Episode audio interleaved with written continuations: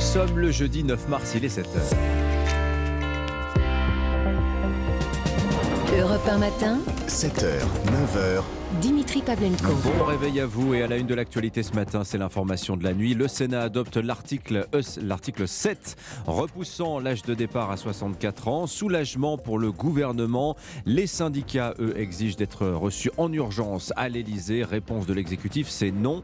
Qu'importe, ils viennent de lui écrire. Europe 1 a lu cette lettre. Le chef de l'État muet sur les retraites, mais pas sur les questions sociétales. Il promet d'inscrire l'IVG dans la Constitution. Alors quel chemin compte-t-il emprunter la réponse de Jacques Serret du service politique d'Europe 1 dans un instant.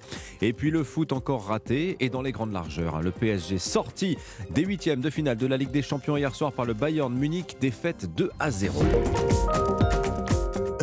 Le journal de 7 heures sur Europe 1. Christophe Lamar. Bonjour Christophe. Bonjour Dimitri, bonjour à tous. Adopté, le Sénat a donc dit oui au report de l'âge légal de départ. En l'état, ce sera donc 64 ans au lieu de 62. Vote aussitôt salué par la Première ministre.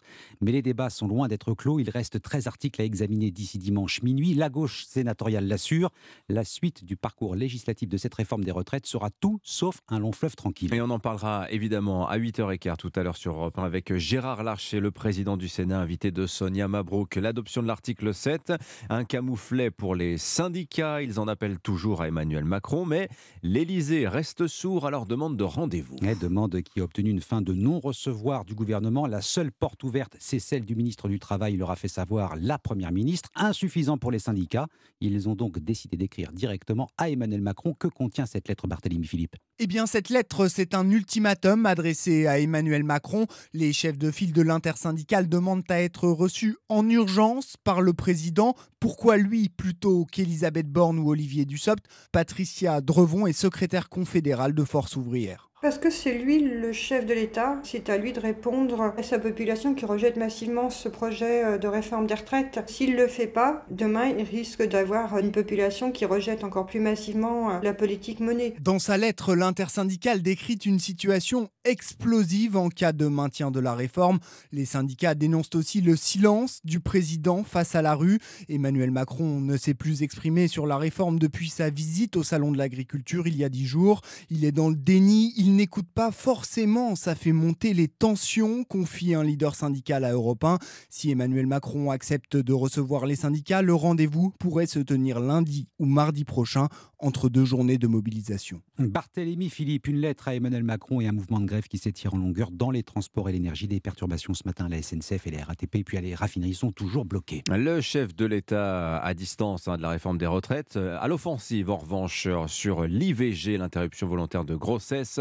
Le président euh, a annoncé hier sa volonté de l'inscrire dans la Constitution. Le Sénat en avait accepté le principe il y a un mois. Emmanuel Macron l'a officialisé hier à l'occasion de la journée internationale des droits des femmes et d'un hommage à Gisèle Halimi. Jacques Serret, comment va-t-il s'y prendre? Oui, Emmanuel Macron avait deux options, consulter les Français via un référendum ou bien convoquer députés et sénateurs en congrès à Versailles. En choisissant le projet de loi de révision constitutionnelle, le chef de l'État privilégie donc les parlementaires. Il lui suffira d'obtenir la majorité des trois cinquièmes des suffrages exprimés. Avantage non négligeable pour le locataire de l'Élysée, il évite de donner de la visibilité aux anti-IVG. L'État n'aura pas à assumer le remboursement de frais de campagne ni à contrôler l'équilibre des temps d'antenne entre pour et contre contre, par ailleurs, ce projet de loi de révision constitutionnelle ne sera pas uniquement consacré à l'IVG. Il est question que les statuts de la Nouvelle-Calédonie ou de l'accord s'en fassent également partie, tout comme une réforme des institutions avec par exemple une révision de la durée du mandat présidentiel. L'an dernier, durant la campagne, le président candidat s'était dit favorable à un retour au septennat avec des élections législatives de mi-mandat. Ce projet de loi est donc loin d'être définitivement ficelé, raison pour laquelle Emmanuel Macron a pris le soin de préciser qu'il serait préparé dans les prochains Jacques Serret du service politique d'Europe 1 et après l'IVG, Emmanuel Macron se penchera sur la question de la fin de vie aujourd'hui. Il s'entretiendra notamment avec les représentants des principaux cultes. Europe 1, il est 7h05. Huit ans après le crash d'hélicoptère lors du tournage de l'émission Dropped en Argentine, les familles de victimes réclament un procès. C'était mon mari. C'était mon fils. C'était ma petite fille. Rien la vérité, voilà ce que demandent les familles dans ce clip diffusé sur les réseaux sociaux, huit ans jour pour jour après la catastrophe. L'accident avait coûté la vie à dix personnes, dont la navigatrice Florence Artaud, la nageuse Camille Muffat et le boxeur Alexis Vastine. L'enquête a abouti à cinq mises en examen, mais ce que veulent les familles, David Montagnier, c'est un procès. Oui, c'est le combat de leur vie. Huit ans déjà que les familles des victimes attendent la vérité sur ce qui s'est passé ce 9 mars 2015. Valérie Guinard a perdu son mari dans le crash. Il était chef de projet de l'émission. Avec les, six mises en examen, on, attend le procès. Et ça, c'est important pour nous qu'on puisse euh, mettre une fin et que le procès soit là pour qu'on puisse passer à une autre étape aussi dans notre deuil. Huit ans, c'est long à porter. 8 ans, c'est long quand on a des enfants qui ont vécu ça sur un très jeune âge et qui commencent à grandir. On a envie aussi de leur offrir une autre euh, perspective. Leur permettre d'avoir des réponses aux nombreuses questions et zones d'ombre qui entourent le drame. Est-ce que le budget a eu une incidence sur les choix de production et sur l'obligation de sécurité pour les employeurs? Pourquoi un, ce plan de vol aussi complexe avec deux virages à 180 degrés? En Argentine, les enquêteurs ont conclu à une erreur d'appréciation des pilotes. C'est désormais à la justice de trancher pour pour savoir si un procès doit se tenir ou non. La décision est attendue d'ici la fin de l'année. David Montagnier du service police-justice d'Europe 1. Un GPS pour lutter contre l'obésité. La Sécu lance une expérimentation dans les Hauts-de-France. Un habitant sur cinq de cette région souffre d'obésité. Ce programme baptisé GPS Obésité leur permet de rester en contact permanent avec des professionnels de santé. Reportage du correspondant d'Europe 1 dans la région, Maximilien Carlier. Quand Annie marche trop longtemps, elle a du mal à reprendre sa respiration. Son poids est un problème. J'ai 40 kilos de plus que lorsque je me suis mariée. Je pesais 53 kilos. Cela a pour conséquence d'avoir des problèmes d'articulation, de l'essoufflement. Pour ces raisons, cette septuagénaire s'est inscrite au programme GPS Obésité. Monique Romont, coporteur du projet. Les personnes en situation d'obésité, souvent, se sentent un peu perdues, ne savent pas où s'adresser. Donc là, c'est un GPS pour les aider. Avec notamment des interventions de plusieurs professionnels de santé, nutritionnistes, psychologues, infirmiers éducateur sportif et médecin traitant. Tout est pris en charge par la sécurité sociale. Le forfait par patient, il a un coût mais qui n'est pas très très cher sur les deux ans. Si le patient reste en bonne santé, on fait des économies très importantes. C'est un bon investissement, ajoute-t-elle, car on évite par exemple que le patient devienne diabétique ou bien encore le recours à la chirurgie bariatrique, beaucoup plus coûteuse. Maximilien Carlier, correspondant d'Europe 1 dans les Hauts-de-France. Les sports, Paris c'est fini, le PSG sorti de la Ligue des Champions dès les huitièmes de finale. Une défaite 2 à 0 sur la pelouse du Bayern Munich. Paris perdu sur un terrain devenu trop grand. La Ligue des Champions, c'était pourtant l'objectif, Cyril de la Morinerie. Mais même Kylian Mbappé s'est rendu à l'évidence. Le Bayern, c'est plus fort que toi. Oui, Kylian Mbappé, les yeux vers le ciel, dépité, la star du PSG et Lionel Messi n'ont pas existé. Rien ne s'est passé comme espéré. D'abord les blessés. Le capitaine Marquinhos a laissé ses coéquipiers après une demi-heure de jeu, remplacé par Mukiele qui est sorti à la mi-temps. Paris a lancé des jeunes moins expérimentés comme Bichabou, 17 ans seulement. Ensuite, il y a eu le sauvetage miraculeux du Minicois De Liert sur sa ligne après une frappe trop molle de Vitinha. Enfin, ce sont sur des erreurs que Paris s'est incliné à l'aller le gardien Donnarumma. Au retour à Munich, Marco Verratti deux fois. Élimination logique, analyse avec lucidité Kylian Mbappé au micro Europe de Cédric Chasseur. Quand je l'ai dit en, début de saison à ma première conférence de presse de Champions League qu'on allait faire notre maximum, notre maximum c'est ça, c'est la vérité. On va se remettre en question et on va retourner à notre quotidien qui est le, le championnat. Et le championnat c'est samedi, les Parisiens iront à Brest. La Ligue 1 comme seul lot de consolation, c'est trop peu pour ce PSG ambitieux qui a montré hier soir ses limites. Cyril de la Morinerie du service des sports d'Europe 1 a noté que l'AC Milan s'est également qualifié pour les quarts de finale aux dépens de Tottenham. Merci beaucoup Christophe Lamar, c'était votre journal. Europe 1, il est 7h09 à suivre l'édito éco. Et sans eux, pas d'ordinateur, pas de smartphone, pas d'avion, pas de voiture, pas de missile non plus. Les semi-conducteurs, priorité absolue des États-Unis. Joe Biden met 40 milliards de dollars sur la table. Nicolas Bouzou à 7h20, juste après le premier invité d'Europe 1 matin, le général Benoît Desmeux commandant la 11e brigade parachutiste. On va parler avec lui de l'exercice Orion qui s'achève demain soir. A tout de suite. 7h, 9h. Europe 1 matin. Il est 7h12 sur Europe 1. Dimitri Pavlenko, vous recevez ce matin le général de brigade Benoît Desmeules. Oui, bonjour général. Bonjour monsieur. Bienvenue sur Europe 1 en direct avec nous depuis le Palais Niel à Toulouse, quartier général de la 11e brigade parachutiste que vous commandez. Général Desmeules, depuis 18 jours, vous manœuvrez comme si c'était la guerre hein, dans une mise en scène à l'échelle de presque le quart du pays. C'est l'exercice Orion 2023. Vous en commandez la composante terrestre. La phase 2 s'achève demain soir. Euh, dans quel état êtes-vous, Général Desmeules, vous et tous les hommes et les femmes que vous commandez euh, à ce stade des opérations? À ce, stade des opérations, donc comme vous le dites, après euh, pratiquement euh, trois semaines sur le, terrain, euh, je pense qu'on peut caractériser l'état d'esprit des, soldats dont je fais partie de particulièrement excités par la, perspective, plus exactement par le, retour sur cet exercice et pour les, perspectives à venir. Nous, avons eu la chance de vraiment participer à un exercice inédit dans les 10, 20 années qui viennent de s'achever. Mmh. Et donc, on est, on est vraiment euh, heureux d'avoir participé à cette, euh, cet euh, exercice-là. Alors, Orion, Orion développait une hypothèse d'engagement majeur. Hein, ça, c'est le terme consacré. Est-ce que vous pouvez, Général Desmeules, raconter aux auditeurs d'Europe 1 comment ça s'est passé? Quel était le but de cet exercice? Donc, en fait, Orion, comme vous le dites, c'est une hypothèse d'engagement majeur sur l'ensemble des quatre phases d'Orion. Euh, pendant ces, trois semaines, euh, ce petit mois, nous avons participé à la deuxième phase. La deuxième phase qui visait à euh, ce qu'on appelle dans notre jargon à réaliser une entrée en premier, c'est-à-dire à rentrer sur le théâtre des opérations sur lequel nous allons devoir évoluer.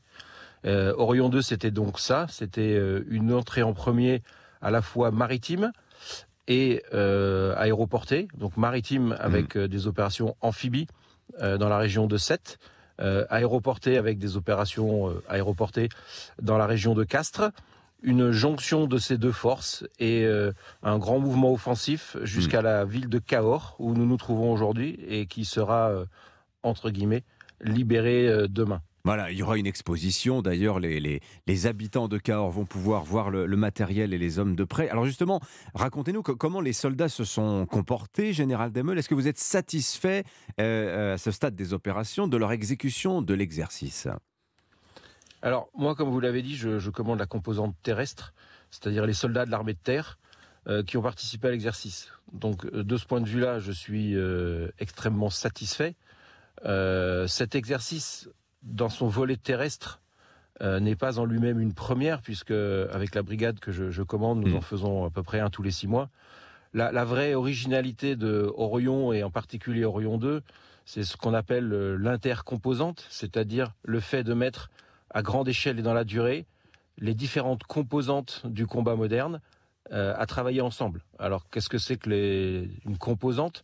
En fait, c'est l'armée de l'air, la marine, l'armée de terre, les trois plus classiques, mhm. euh, mais on ajoute aussi euh, le monde de, l'espace, euh, le cyber et d'autres encore, qui toutes ensemble participent du combat moderne. Alors, euh, général Demel, Eisenhower, hein, le grand général américain Eisenhower, disait le plan c'est bien, la planification c'est mieux, au sens, euh, ce qui signifiait par là, c'est qu'en fait ça se passe jamais comme prévu. Alors il faut être prêt, euh, toujours pareil à l'imprévu. Est-ce que vous avez rencontré des surprises, bonnes ou mauvaises, au cours de l'exercice? Je crois savoir que justement, il y avait de l'imprévu, de prévu dans le scénario, général Demel. Donc en fait, oui, il y a deux aspects d'imprévu. Donc le premier aspect, c'est tout simplement le terrain, la météo. Euh, par exemple, il a hmm. neigé la première semaine, euh, ça c'était pas prévu. Euh, donc ce sont des, imprévus. mais il y a aussi également des imprévus que l'on recrée, comme vous disiez, des imprévus prévus.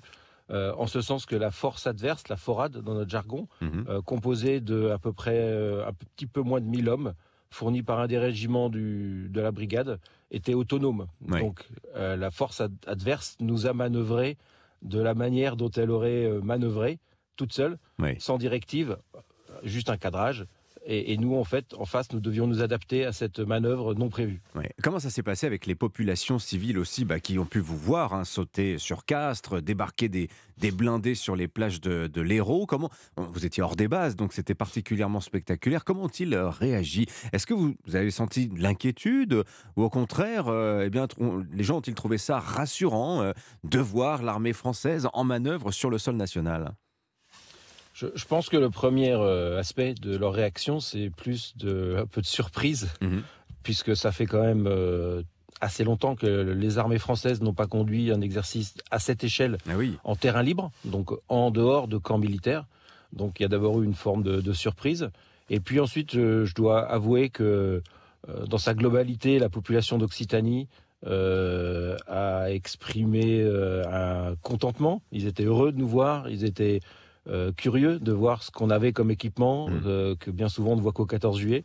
Voilà, donc c'était un accueil globalement très chaleureux de la part de la population, de l'ensemble de l'Occitanie. Donc c'était une vraie satisfaction pour moi, bien sûr, mais aussi pour les, soldats, de voir que la population, quelque mmh. part, les soutient. Général Desmeules, dernière question. Alors, le scénario d'Orion, je le rappelle très rapidement, voilà, Arnland, pays fictif euh, déstabilisé par une milice tantale, pilotée elle-même par une puissance nucléaire hostile qui s'appelle Mercure. Et donc, avec l'aval des Nations Unies, il vous fallait établir une tête de pont pour aider Arnland à repousser l'ennemi. Ça fait quand même furieusement penser, euh, cet exercice, à un plan de reconquête de la Crimée. Euh, c'est volontaire Il y avait, comment dire, il y avait une forme d'ambiguïté quand même dans ce scénario, non? Alors, je ne pense pas, euh, pour deux raisons. D'abord, la première, c'est que l'exercice a été planifié euh, bien avant mhm. que les événements ne se déclenchent en Ukraine. Oui, enfin après l'invasion de la Crimée, enfin après quand même l'annexion de la Crimée par, par la Russie. Hein. Alors de ce point de vue-là, oui, mais l'exercice en lui-même, l'intention de l'exercice, euh, le grand scénario et les moyens mis, tout ça c'est euh, euh, antérieur à la l'offensive russe en, Ukraine. Mhm. et puis je pense que malheureusement le scénario que nous avons repris, qui est celui d'autres conflits actuels, est quand même un scénario éminemment classique des événements du monde. bien des crises, en fait, pourraient être décrits sous cet angle. Donc, de ce point de vue-là, je, mhm je ne sais pas si je rassurerai tout le monde, mais non, nous ne visons pas un scénario en particulier. Nous entraînons les capacités des armées, en tout cas pour moi de l'armée de terre, euh, à être prêtes à faire face à n'importe quel type de scénario. Toute ressemblance est évidemment totalement fortuite. Merci beaucoup d'avoir été en ligne avec nous depuis Toulouse, euh, le général de brigade Benoît Demeul, invité ce matin d'Europe Matin. Bonne journée à vous, général. Merci beaucoup, vous aussi. Il est 7h20, dans moins de 5 minutes sur Europe 1, le jour où votre rendez-vous quotidien avec les archives. Et ce matin, Lord d'Autriche va nous parler de l'Académie française, ses jours d'élection sous la coupole, aujourd'hui, 7h20. Europe 1. Les conseillers HSBC, experts de vos projets, vous présentent l'édito éco. Bonjour Nicolas Bouzou. Bonjour Dimitri, bonjour à tous. Ils sont aussi stratégiques que le pétrole ou les céréales. Les Américains lancent une gigantesque opération de reconquête de la production de semi-conducteurs, Nicolas. Des semi-conducteurs, aujourd'hui, il y en a absolument partout. Hein. Il y en a des dizaines dans votre smartphone, il y en a dans les voitures, il y en a dans les armements, bien évidemment, il y en a parfois dans les, euh, dans les éclairages. On ne peut plus faire grand-chose sans euh, semi-conducteurs. 75% sont produits euh, en Asie, essentiellement à Taïwan. Si on regarde les petits semi-conducteurs, ceux dont on a le plus besoin, Taïwan en produit à peu près 98%. Bon, le problème, c'est que on comprend bien que si demain il y a un conflit euh, à Taïwan, il y aura des ruptures d'approvisionnement, soit parce que Taïwan aura sabordé ses usines de semi-conducteurs, hein, ils en parlent, soit parce que la Chine aura mis en place euh, un, blocus. C'est un vrai danger euh, économique et un danger social. Hein. On ne produit quasiment pas de semi-conducteurs en Europe. Même aux États-Unis, on n'en produit hmm. pas encore énormément. Si on n'en a plus demain, c'est un problème économique, puis un problème social, parce qu'on aura par exemple des difficultés à réparer nos smartphones. Alors donc les, entreprises américaines d'électronique euh, sont en train de construire et avec donc le soutien de la Maison Blanche énormément d'usines. Ouais exactement. Alors euh, les Américains construisent énormément d'énormes usines. Hein. Euh, Intel va mettre 40 milliards de dollars dans quatre usines. Hein. Il y en aura deux dans l'Ohio et deux en Arizona. Texas Instruments va en mettre une au Texas. Microtechnologie dans l'État de New York. Même le géant taïwanais TSMC, hein, qui est l'une des plus grosses entreprises hmm. de semi-conducteurs au monde, va construire construire une usine aux États-Unis, en Arizona. Bon, il n'y a pas qu'aux États-Unis, hein. il y a aussi de nouveaux projets à Taïwan, il y a des nouveaux projets euh, en Corée euh, du Sud.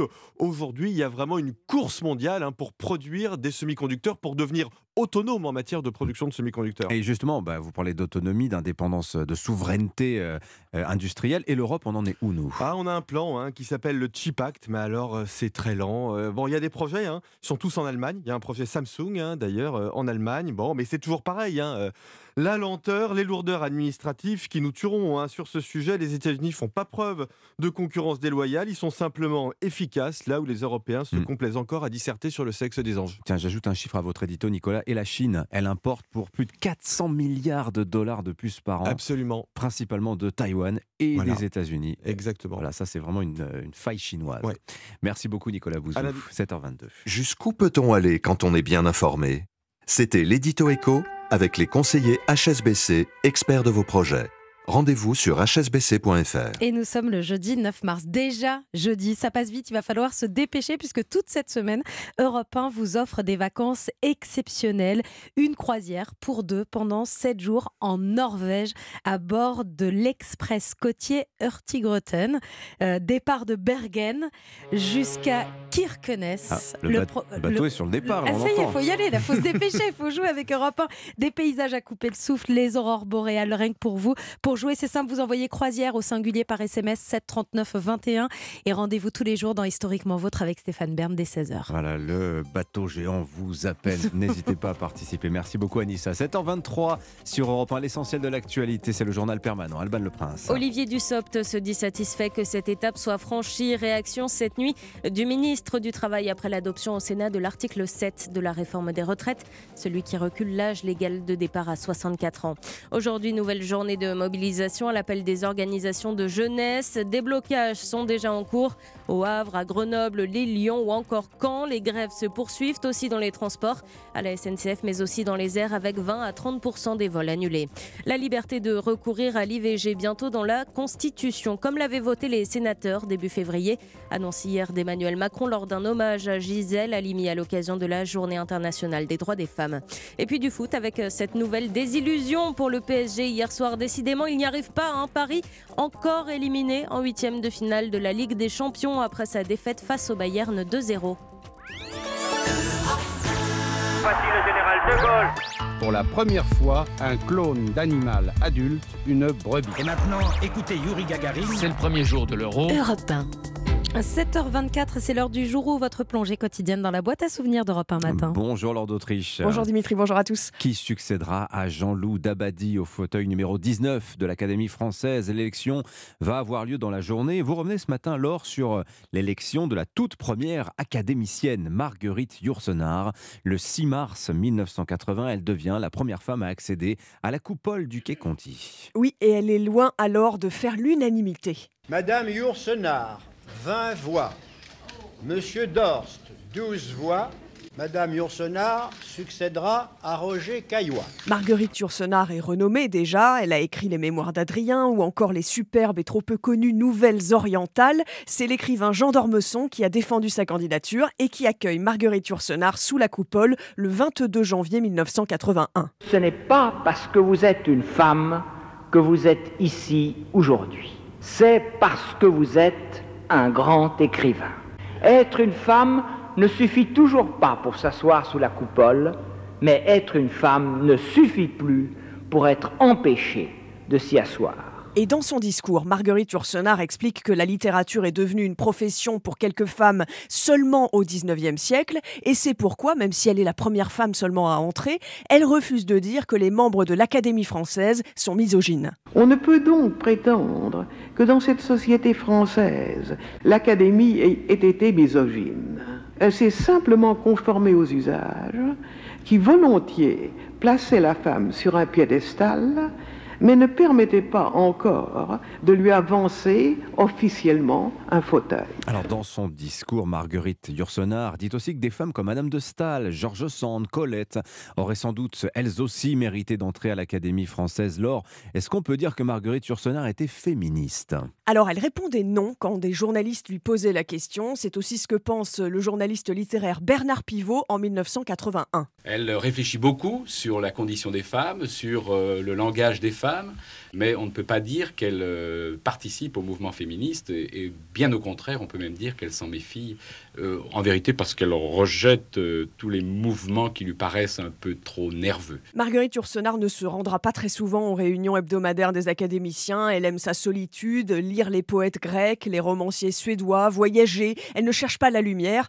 Aujourd'hui, six femmes seulement sur 35 membres font partie de l'Académie française. Merci beaucoup Laure d'Autriche pour ce bain de mémoire grâce aux archives sonores d'Europe 1. À 8h15, c'est Gérard Larcher qui sera l'invité d'Europe 1 matin. Il répondra aux questions de Sonia Mabrouk. Le président du Sénat, Sénat qui a voté cette nuit l'article sec de la réforme des retraites. Plus que 13 à valider d'ici dimanche soir minuit. Est-ce que les sénateurs tiendront le calendrier? On lui posera la question. À suivre dans moins de 3 minutes le journal de 7h30. Et on s'intéressera à la jeunesse. Le mouvement contre les retraites, ça prend pas trop dans les lycées et les facs. On verra pourquoi.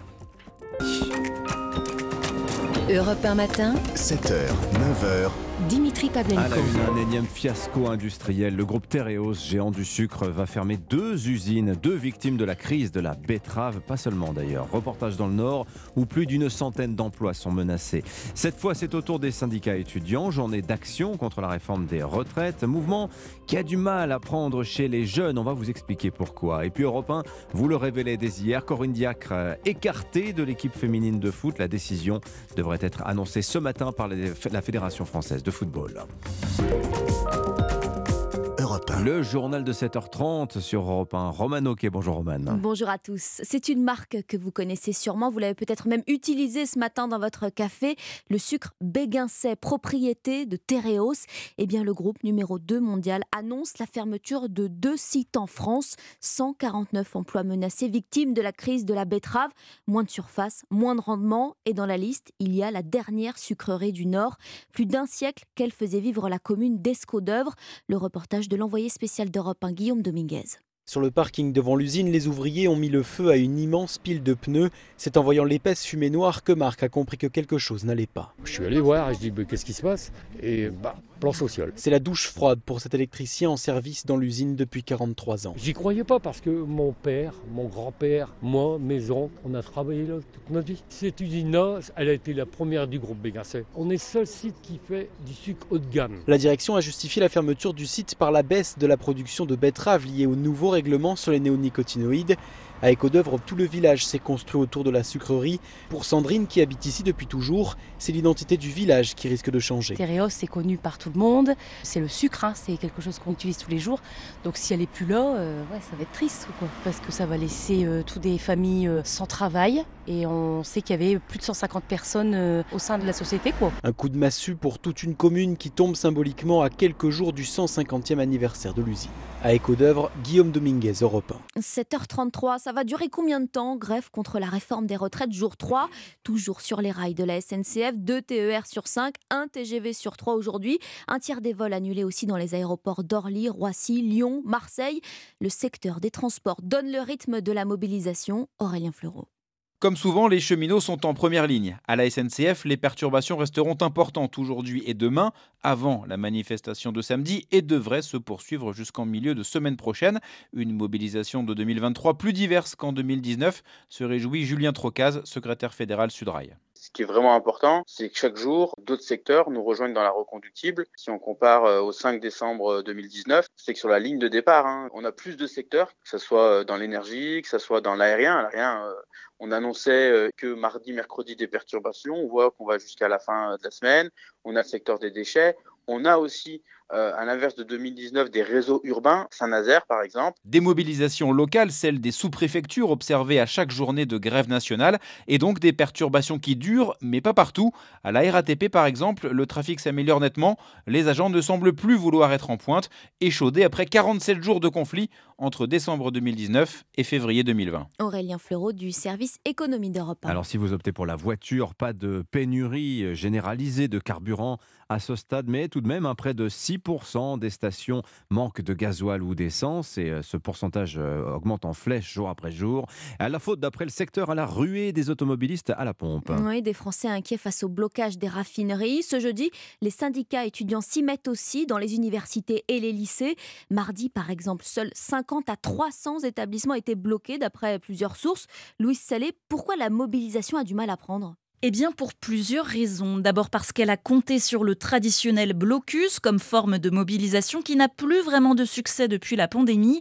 Iman Welladj, présidente de l'UNEF, syndicat étudiant, le reconnaît. Après deux ans de crise sanitaire euh, où les facs étaient totalement fermées, une reprise qui s'est faite euh, assez difficilement aussi euh, avec énormément d'hybrides, pouvoir en fait potentiellement finir l'année uniquement en fait en cours en ligne, c'est pas une option qui est envisageable pour nous et donc c'est pour ça qu'on réfléchit bah, à d'autres modalités d'action. Pour Mathis Dupuis, étudiant en histoire à la Sorbonne et président d'un mouvement politique de jeunesse, le projet de réforme intéresse difficilement les 16-25 ans. Les vrais sujets pour la jeunesse, c'est les questions du climat, c'est les questions du pouvoir d'achat pour les jeunes, pas des questions qui vont nous courser dans 40, 50 ans. Pour éviter d'embraser ce mouvement avec des questions qui concernent plus directement les jeunes, le gouvernement a soigneusement repoussé le calendrier de la réforme des bourses.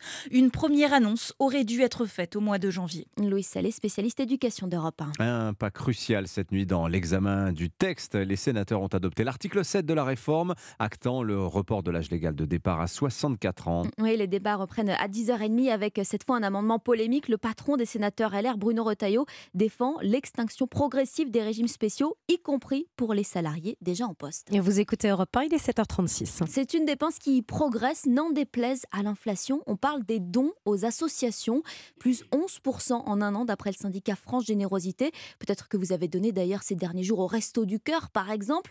Reportage Europe 1 et vous deux, Romain Biteau, pardon, qui vous a rencontré à la sortie d'un supermarché.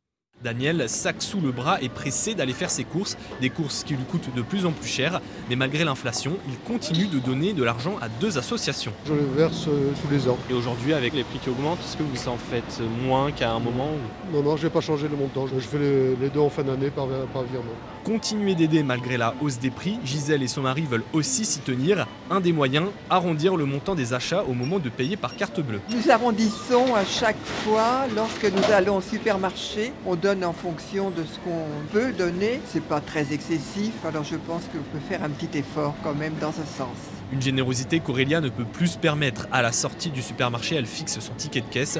L'inflation a fait baisser son budget de don. J'ai un état d'esprit de solidarité, mais c'est vrai qu'actuellement, le budget de don est euh, à l'écart parce que j'essaye de survivre, enfin de vivre avec euh, mon salaire et mon loyer et tout ce que j'ai à payer. Tout en l'assurant, dès qu'elle le pourra financièrement, elle donnera plus, que ce soit pour les collectes ou sur Internet. Un reportage de Romain Biteau, 7h37, vous l'avez vécu hier soir sur Europe 1. Et avec euh, maintenant dans la toilette de réparation, Niabri qui va frapper qui marque C'est terminé C'est terminé Le Bayern s'impose 2-0 La Mercedes, le Paris Saint-Germain est totalement battu et euh, la machine bavaroise qui est en train de, évidemment de faire la fête. Un petit peu de French Cancan pour rajouter un petit peu dans la plaie, un peu de sel dans la plaie du Paris Saint-Germain. On se console comme on peut. Il faut laisser, faut laisser Cyril chanter. Voilà, le French oh Cancan interprété par Cyril de la Morinerie et Cédric Chasseur. Ouais. Voilà, c'était un petit peu compliqué hier soir, surtout après le deuxième but du Bayern Munich. House, donc le PSG, éliminé de la Ligue des Champions dès les huitièmes de finale. Allez, on reste sur le terrain avec une information européen. Corinne Diacre à la tête des Bleus, et eh bien c'est terminé. Oui, la sélectionneuse de l'équipe féminine écartée. Le comité exécutif de la Fédération française devrait l'annoncer dans la matinée après une réunion euh, prévue dès 9h30. Pas de Coupe du Monde donc pour Corinne Diacre. Martin Lange, la sélectionneuse, ne participera même pas à la prochaine rencontre. Hein. Oui, Corinne Diacre ne sera plus sur le banc des Bleus pour les deux matchs amicaux face à la Colombie et au Canada début avril. Une décision devenue inévitable après la mise en retrait de trois cadres de l'équipe de France. Il y a 15 jours, la capitaine Wendy Renard, les deux attaquantes Kadidiatou Diani et Marie-Antoinette Katoto annoncent leur intention de ne plus enfiler le maillot bleu tant que Diacre sera sélectionneuse. Dans la foulée, les langues se délient. Plusieurs ex-internationales dénoncent le management brutal de Diacre pour trouver une issue à cette crise sans précédent, le COMEX nomme une commission fédérale, commission menée par Jean-Michel Aulas, le président de Lyon, qui a entendu Corinne Diacre mardi. La sélectionneuse dénonce de son côté une campagne de dénigrement sans précédent et s'est dite déterminée à mener sa mission à bien lors de la prochaine Coupe du Monde. Peine perdue, Diacre n'ira pas en Nouvelle-Zélande et en Australie. Le COMEX doit se mettre dès aujourd'hui à la recherche d'un successeur qui pourrait être Gérard Prêcheur, l'actuel entraîneur du PSG, ou encore Hervé Renard, sélectionneur de l'Arabie Saoudite. Martin Lange. Et oui, ne manquez pas ce soir Europe 1 Sport. Jacques Vendroux recevra Eric Borghini, membre du COMEX, le comité exécutif de la Fédération française de foot, précisément sur ce sujet. Corinne Diacre. Merci Roman Oquet. On vous retrouve tout à l'heure pour le journal de 9h. Dans 10 minutes, l'édito politique sur Europe 1 avec euh, le Figaro. Vincent Trémollet de Villers est en train de nous expliquer pourquoi Emmanuel Macron s'aventure sur le terrain sociétal en plein conflit sur les retraites. Rendez-vous 7h53. Et puis dans un instant, le Club Culture d'Europe 1 matin. Bruce Springsteen, le boss, est invité du livre du jour de Nicolas Caro et la sortie de la semaine avec Marie Jiquel. À tout de suite. 7h-9h, Europe 1 matin. Il est 7h43 sur Europe 1. Dimitri Pavlenko. Dans un instant, le Club Culture d'Europe 1 matin, le livre du jour avec Nicolas Caro. Bonjour Nicolas. Bonjour Dimitri, je vous amène dans les années 70 aux États-Unis pour un road trip. Super, on a hâte. La sortie de la semaine, Marie Jiquel. Bonjour Marie. Euh, bonjour Dimitri, moi c'est un road trip mais sous la lune, un peu plus romantique. Ah, sympa aussi. À tout de suite. Mais d'abord sur Europe 1, l'édito international. Bonjour Vincent Hervouette. Bonjour Dimitri. Alors on a du nouveau ce matin sur, euh, enfin ça date d'hier matin d'ailleurs, sur l'explosion des gazoducs Nord Stream. Alors ce serait un groupe d'Ukrainiens qui aurait fait le coup. Oui, les fuites sont organisées en stéréo.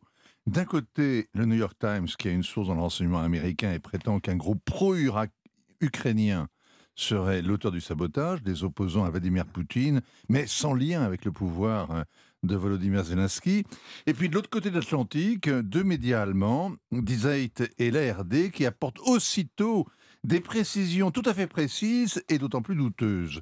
Le commando était constitué de cinq hommes, dont deux plongeurs et d'une femme médecin, tous avec des faux passeports. Ils auraient embarqué à Rostock sur un yacht loué par une société ukrainienne en Pologne. Un oligarque inconnu aurait financé l'opération. L'affaire racontée ainsi soulève autant de questions que 500 kilos d'explosifs qui sautent par 80 mètres de fond soulèvent d'écume en surface. Ça, ça fait un peu scénario de film euh, cette histoire. Ouais, plutôt de la BD, la version amphibie de Tintin au pays de l'or noir. Elle soulève des questions pratiques. La marine ukrainienne a bien des plongeurs euh, de démolition formés par les Britanniques, mais faire sauter des gazoducs est plus complexe que poser des mines ventouses sur la coque d'un rafio. Il faut des moyens d'État.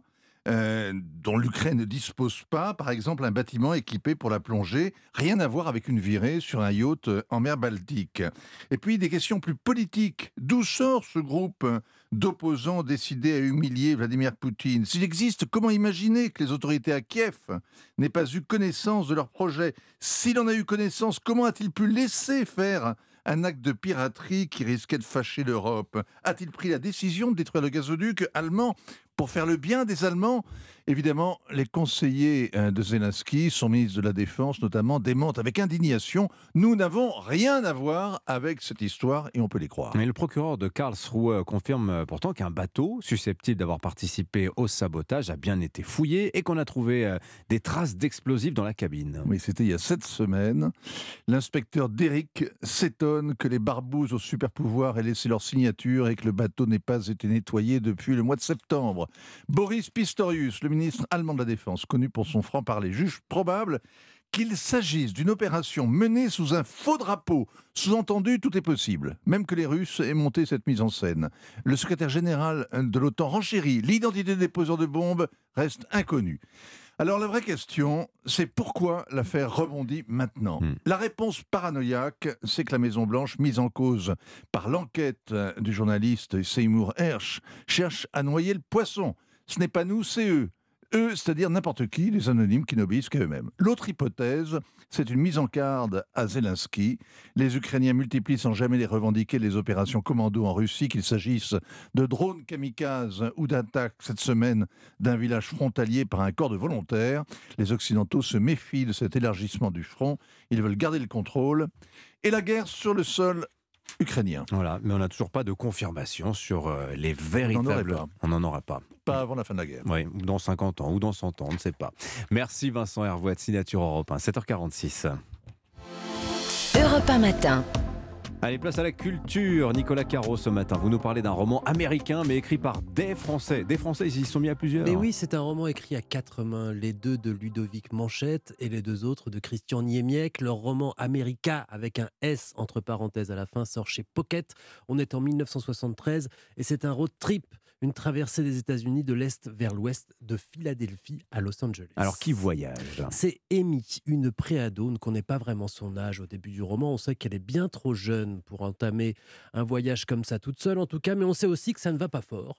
Son père est brutal, elle vient de perdre sa meilleure amie dans un accident de la route, et sa grande sœur de 17 ans, Bonnie, est partie depuis un an pour devenir playmate au manoir Playboy de Los Angeles. Or, Amy n'a jamais eu de nouvelles. Elle a même réussi à joindre le manoir Playboy et on lui a répondu qu'on ne connaissait pas de Bonnie. Et donc, elle part la chercher à Los Angeles, c'est ça? Tout juste. Elle va essayer en tout cas. Et donc, on stop. Elle part de Philadelphie et on part avec elle pour Los Angeles à la recherche de Bonnie. Il y a même une carte au début pour s'y retrouver. Mais une préado qui voyage toute seule, c'est dangereux. Et puis surtout, si quelqu'un prévient la police, retour à la case départ. Alors, elle ment. Elle change de prénom à chaque étape. Elle s'invente une vie. Et bien sûr, c'est le principe des road trips. Elle fait plein de rencontres, des très belles et des terribles. Et on est toujours surpris par la bonté ou la méchanceté qui ne surgissent pas toujours où on les attend. Et puis, ce sont les 70s. Elle croise aussi certains, certaines personnes qui risquent d'être connues, comme le boss.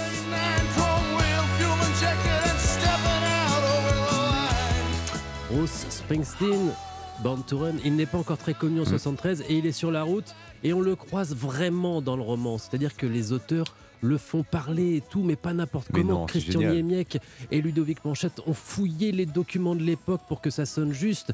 Et d'ailleurs, ce sont les rois du dialogue, je vous signale, dans le civil. Ils sont traducteurs de dialogues de films. ouais Ah, C'est génial. génial comme métier. Pour les versions françaises, ce sont eux qui, par exemple, viennent de traduire le dernier volet de Scream 6 dont on parlait hier. Qui est C'est très réussi. magnifique et très bien Scream fait cette 6. émission. Ouais, oui. euh, c'est parfait. ouais. Il l'a lu, Springsteen, le livre? Ah, bah, faut Ah, on sait Bah, pas. je faut qu'ils lui soient encore envoyer. traduits en anglais. Alors, Ah, il faut lui envoyer. On rappelle, ça s'appelle Americas, donc avec un S entre parenthèses, signé Ludovic Manchette, Christian Niemiec, c'est chez Pocket. Et puis littérature aussi tout à l'heure chez Philippe Vandel à 10h. Marc Lambron va passer une heure avec vous sur Europe 1 de 10h à 11h pour son nouveau livre Le monde d'avant. Allez, une idée de sortie maintenant, Marie Gitel.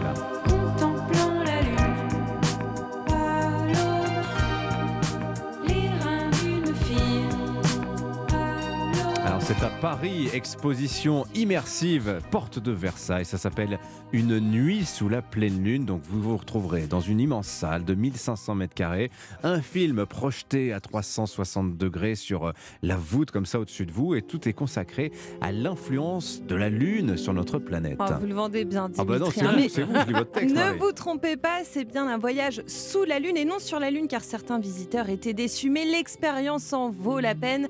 Un ovni que ce film mélange de documentaires qui nous transportent de la savane aux grandes marées et mélange aussi de dessins animés qui font penser aux traits d'Ayao Miyazaki. On va écouter François de Ribérol, le réalisateur habitué à tourner des documentaires. Il avait notamment participé à La Marche de l'Empereur. Il présente ce film comme un conte scientifique. Alors, il a découvert que non, les cheveux ne poussaient pas plus les soirs de Ah pleine bon lune. Oh, Eh non. Il n'y a pas plus de naissances. Voilà, ça fait partie des croyances populaires. Mais ces recherches l'ont mené. quand même. Et les, et les. Mais ces recherches ont mené vers d'autres phénomènes bien réels. En Afrique, quand j'ai vu euh, le, le rythme de chasse des lions euh, en fonction de la lune, les lions peuvent pas chasser ni de jour ni de nuit sous la pleine lune, donc euh, ils attendent que la, que, que la lune se fasse plus discrète, et là ils passent à l'attaque. Et c'était tellement synchronisé sur un calendrier lunaire parfait, les attaques des- des lions, j'ai trouvé ça extraordinaire que ce soit si rythmé. Je me suis dit, ah oui, l'influence de la lune, ou en tout cas le rythme de la lune, est, vraiment imposé à la vie sur Terre. Et des lions, on nous emmène aussi en Irak découvrir le temple, la ziggourate de Ur, élevé pour le dieu Lune. Et puis la projection se termine par, évidemment, les archives du jour où l'on a marché sur la Lune. Et c'est toujours hallucinant de revoir ces images. Ah la lune, il y en a, il y a- il y a- au niveau sonore, il y a de quoi faire. Ah, je hein. me suis fait plaisir. Une nuit sous la pleine lune, donc l'expérience immersive euh, Porte de Versailles, euh, c'est jusqu'au 3 juin. Ça donne sacrément envie. Merci beaucoup Marie Jiquel. Merci à tous les trois. Et je vous dis donc à demain pour de nouvelles découvertes. 7h51 sur Europe 1. Le journal permanent arrive tout de suite. Alban Le Prince. Nouvelle journée de mobilisation contre la réforme des retraites, cette fois-ci à l'appel des organisations de jeunesse. Mais des blocages sont en cours ce matin au péage du Boulou sur la 9, notamment pour fermer la frontière franco-espagnole, mais aussi à Lyon, Lille, Alès ou encore Nantes. De nouvelles actions alors que les sénateurs ont voté cette nuit l'article 7, celui du report de l'âge de départ à 64 ans. L'emploi salarié progresse d'ailleurs avec 44 000 créations nettes au quatrième trimestre 2022, selon les chiffres de l'INSEE ce matin. Des frappes massives en Ukraine, dans les régions de Kharkiv, Odessa, Kiev, mais aussi dans la zone de Zaporizhia où la centrale nucléaire est coupée du réseau électrique. Et puis c'est une information Europe 1. Corinne Diacre, sélectionneuse de l'équipe de France féminine de foot, va être limogée aujourd'hui à l'issue d'un COMEX à la Fédération française de football. Europe 1 matin. 7h, 9h, Dimitri Pavlenko. Allez, place à l'édito politique sur Europe 1 avec euh, Le Figaro. Bonjour Vincent Trémollet de Villers. Bonjour Dimitri, bonjour à tous. Hier, Emmanuel Macron, lors de l'hommage qu'il a rendu à Gisèle Halimi, a annoncé vouloir inscrire la liberté de recourir à l'avortement dans la Constitution française. Le président reprend ainsi à son compte une proposition de loi qui a été déposée en juillet à l'Assemblée par les Insoumis et qui a été euh, validée, amendée par le Sénat. Et oui, c'est la mondialisation des émotions et des constitutions. La Cour suprême américaine a pris une décision en juin sur l'IVG. Et neuf mois plus tard, le président de la République française prend une décision contraire. Alors le fait que l'avortement soit en débat aux États-Unis, alors qu'en France, aucun candidat à la présidentielle, ni aucun parti, ni aucun syndicat, ni personne d'ailleurs ne le remet en cause, ne paraît pas compter. La réalité sur ce genre de sujet ne compte plus. Ce qui compte, c'est une surréalité symbolique dans laquelle on peut se contempler à peu de frais. Euh, C'est la grande utilité du sociétal. hein. C'est pratique, ça ne coûte rien et ça permet de prendre une place avantageuse sur la photo. C'est d'ailleurs un grand mystère de la politique contemporaine, ce gouffre qui sépare l'impuissance publique de la frénésie anthropologique. C'est Emmanuel Macron lui-même qui confie qu'en France, il faut un projet de loi pour déplacer un verre sur la table, ce qui n'est pas faux. Mais en revanche, on légifère sur les mystères de la naissance et de la mort, on peut redéfinir les règles ancestrales de la filiation et même décider par circulaire de changer de sexe. Plus la politique publique est entravée, et plus la politique de l'intime est débridée. Alors la politique est aussi faite de symboles. Vincent, ces décisions sont avant tout symboliques. hein. Certes, mais les symboles sont à manier avec précaution. Si on porte un regard politicien sur cette histoire, il est évident que le président joue sur du velours. Il va convoquer le Congrès, il a plus de chances de réunir une majorité des deux tiers sur ce thème qu'une majorité simple sur les retraites et l'immigration. Il vole à la gauche son idée, il embarrasse la droite et le RN. Très bien. Mais si l'on prend un peu de hauteur, on peut s'étonner de la méconnaissance par le magistrat suprême de notre droit. Le Conseil constitutionnel considère déjà que la liberté d'interrompre sa grossesse est une composante de la liberté de la femme découlant de l'article 2 de la Déclaration des droits de l'homme et du citoyen. Ajoutons à cela que depuis 40 ans, le droit à l'avortement en France est sans arrêt élargi, favorisé et protégé.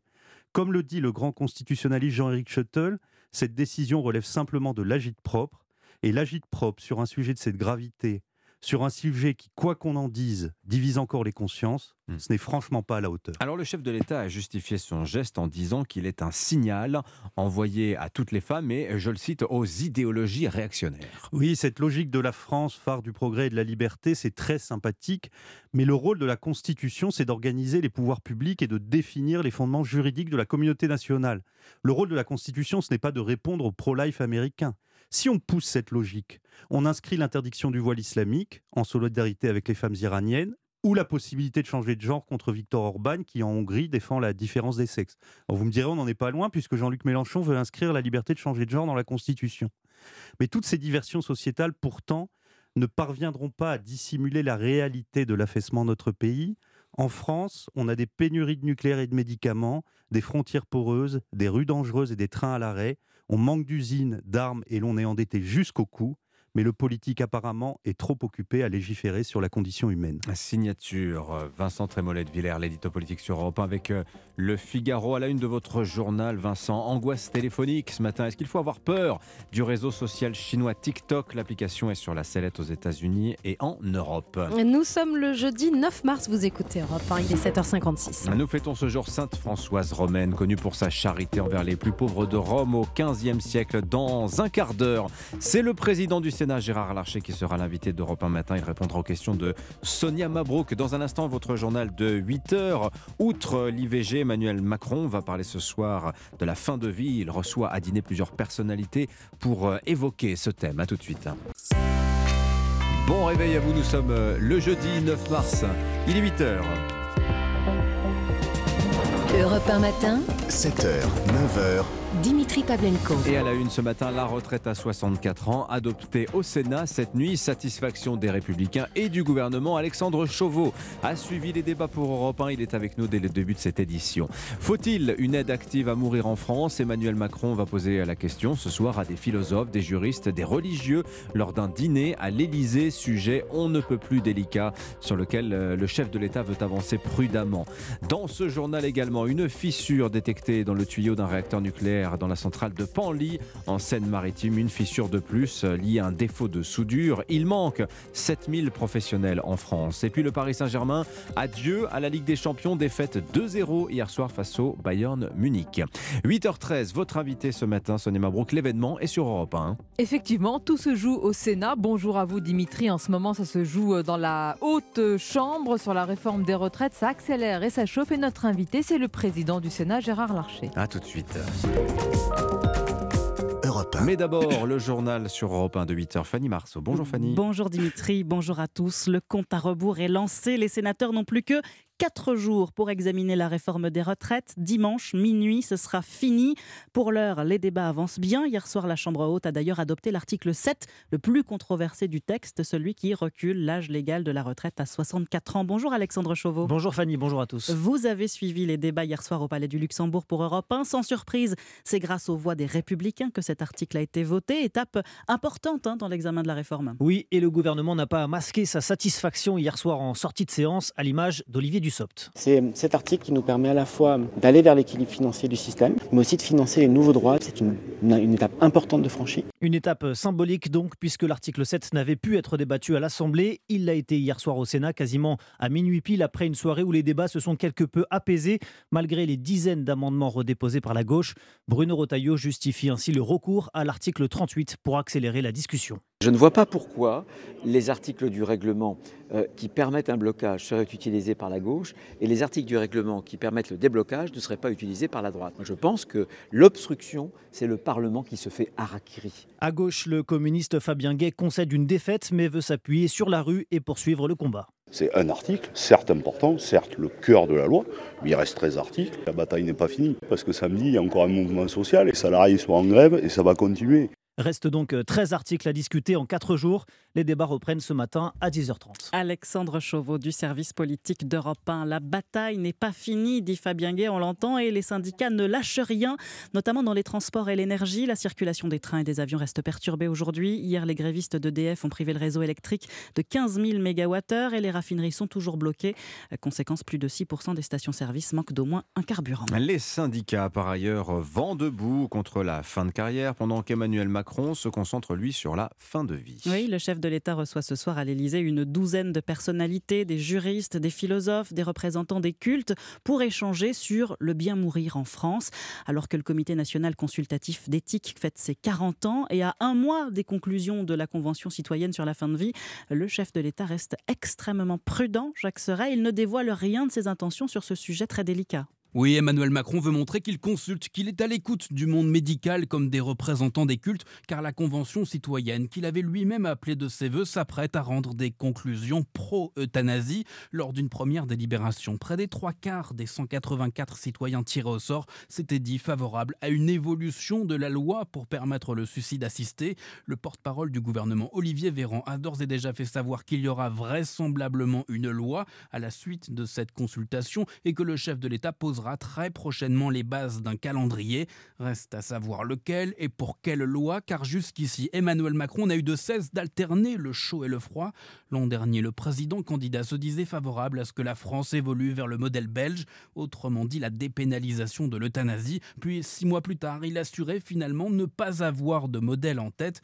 Le dîner de ce soir pourrait bien apporter de nouvelles réponses aux locataires de l'Élysée. Jacques Serret du service politique d'Europe 1. Autre sujet de société, les dérives sectaires dont les signalements ont augmenté de 30% en 2021. Pour la première fois, des assises dédiées à cette problématique se tiendront aujourd'hui et demain. Objectif, lutter contre les gourous, notamment sur Internet, avec un plan de lutte pour les dix prochaines années. Vous écoutez Europe 1, il est 8h04. L'état du parc nucléaire français, de plus en plus préoccupant. Dernier recueil en date, une fissure découverte sur un tuyau euh, euh, du réacteur Panly 1 à- en Seine-Maritime. Il faut l'imaginer, hein, le tuyau fait 27 mm d'épaisseur, la fissure 23 mm de profondeur. La cause, un problème de soudure à la construction de la centrale dans les années 80. La soudure, c'est un maillon essentiel de la chaîne nucléaire. Il manque pourtant 7000 professionnels en France. Le métier a du mal à séduire. Reportage à la centrale nucléaire de Chinon, un centre Val-de-Loire qui a ouvert ses portes à des demandeurs d'emploi et pas franchement convaincu, Margot Faudéré. Perché à 10 mètres de haut sur des passerelles aériennes, Jessie et son équipe travaillent sur les tuyaux de la salle des machines, un chantier qui mobilise plusieurs professions, dont des soudeurs. On fait de la tuyauterie, de la soudure, du montage. Il faut être un très bon technicien. Il y a une grosse partie mathématique, savoir calculer des airs. Des compétences qui n'effraient pas Christophe, 41 ans, inscrit à Pôle emploi, bien au contraire.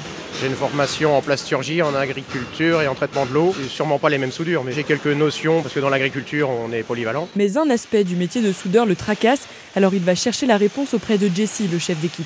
Vous êtes euh, itinérant ou est-ce que vous êtes sur la centrale de Chinon euh, S'il n'y a vraiment pas d'activité sur ce site pour moi à l'heure actuelle, je peux être amené à aller sur Saint-Laurent, Dampierre ou Belleville. Les trois autres centrales nucléaires situées en centre Val-de-Loire, rédhibitoires pour Christophe. Quand il n'y a plus d'arrêt de tranche, euh, ils sont obligés de se délocaliser. Ça, ça vous gêne un peu? Oui, je suis casanier, maintenant c'est sûr. Pour Christophe, ce sont les déplacements qui coincent. Pour d'autres, c'est la pénibilité du métier de soudeur. Margot Faudéré du service économie d'Europe 1. Tiens, à propos d'emploi, c'est le deuxième groupe sucrier au monde, Tereos, euh, qui commercialise la marque Béguincet, a annoncé hier la fermeture d'une sucrerie et d'une distillerie en France. Ouais, pas assez de betteraves sucrières, des rendements trop bas à cause de la jaunisse, des infrastructures trop difficiles à moderniser. 149 postes sont menacés, coup dur pour toute la filière.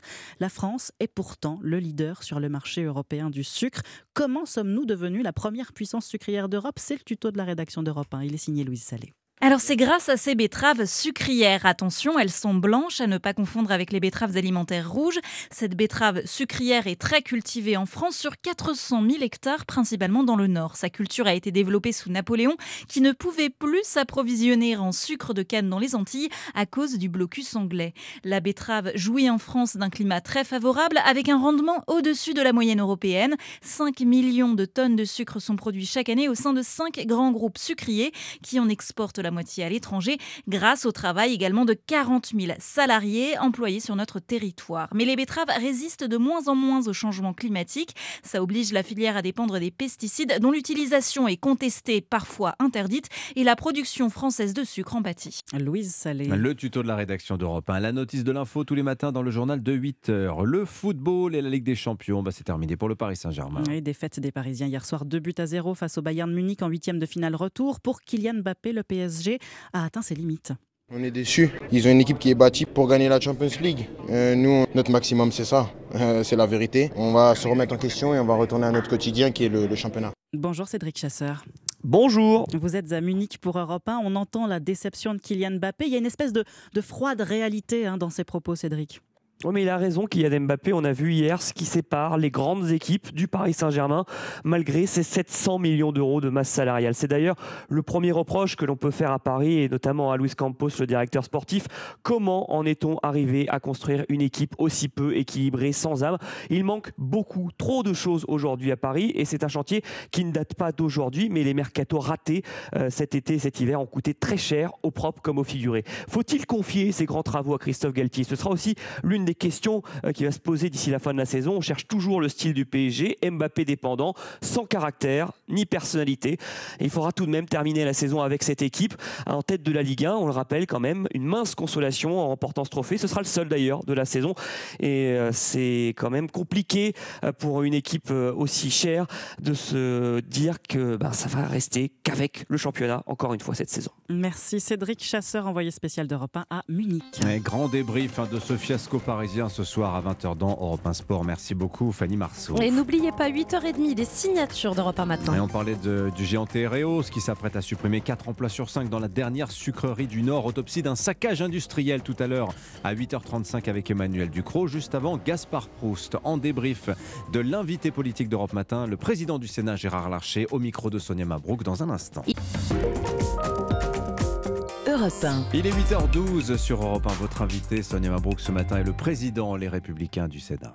Bienvenue sur Europe 1 et bonjour Gérard Bonjour. Larcher. Le Sénat a donc adopté cette nuit l'article 7 pour le report de l'âge légal de départ à 64 ans avec 201 voix pour et 111 contre. Comment vous décrivez ce matin cette étape qui a été franchie?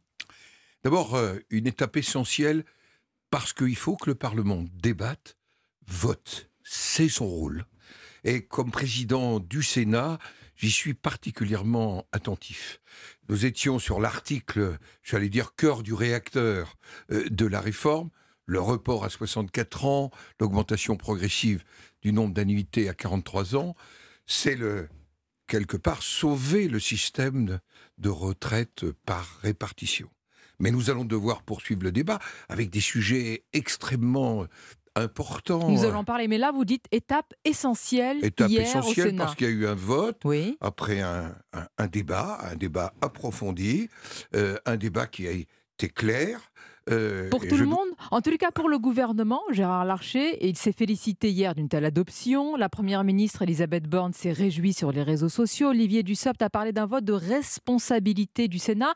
Est-ce que vous avez pris vos responsabilités par rapport à l'Assemblée nationale? C'est ce qu'on entend. D'abord, nous avons voté dans cet article 7 une proposition que nous faisions depuis 4 ans.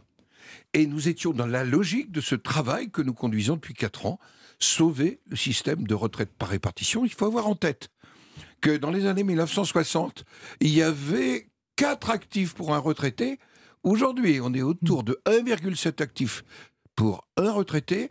Vous voyez qu'il y a urgence à sauver le système par répartition. Ça, c'est euh, un article, l'article 7. Évidemment, il est important, il est contesté. Et maintenant, il reste 4 jours, il reste 13 articles, il reste 1200 amendements. Est-ce que vous pouvez nous dire ce matin, précisément et clairement, Monsieur le Président du Sénat, que l'examen du texte ira jusqu'à son terme avant dimanche En minuit tous les cas, nous allons, nous allons tout faire pour qu'il aille.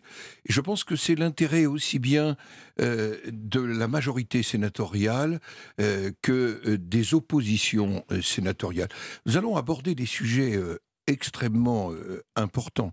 Le sujet des carrières longues, le sujet de la retraite progressive, le sujet des femmes et notamment de la surcote pour les mères de famille, le sujet de la pénibilité, sujet extrêmement important, et notamment de tout ce que nous devons faire pour ceux qui ont eu des carrières hachées, qui ont eu des carrières parfois euh, où ils ont connu des périodes d'invalidité, et un sujet dont on parle trop peu, l'assurance vieillesse des aidants familiaux. Mais c'est pour cela qu'il faut aller jusqu'au terme Mais il de faut d'abord parce l'ensemble que du c'est le texte. rôle fondamental d'un Parlement, Mhm. délibérer après débat et voter.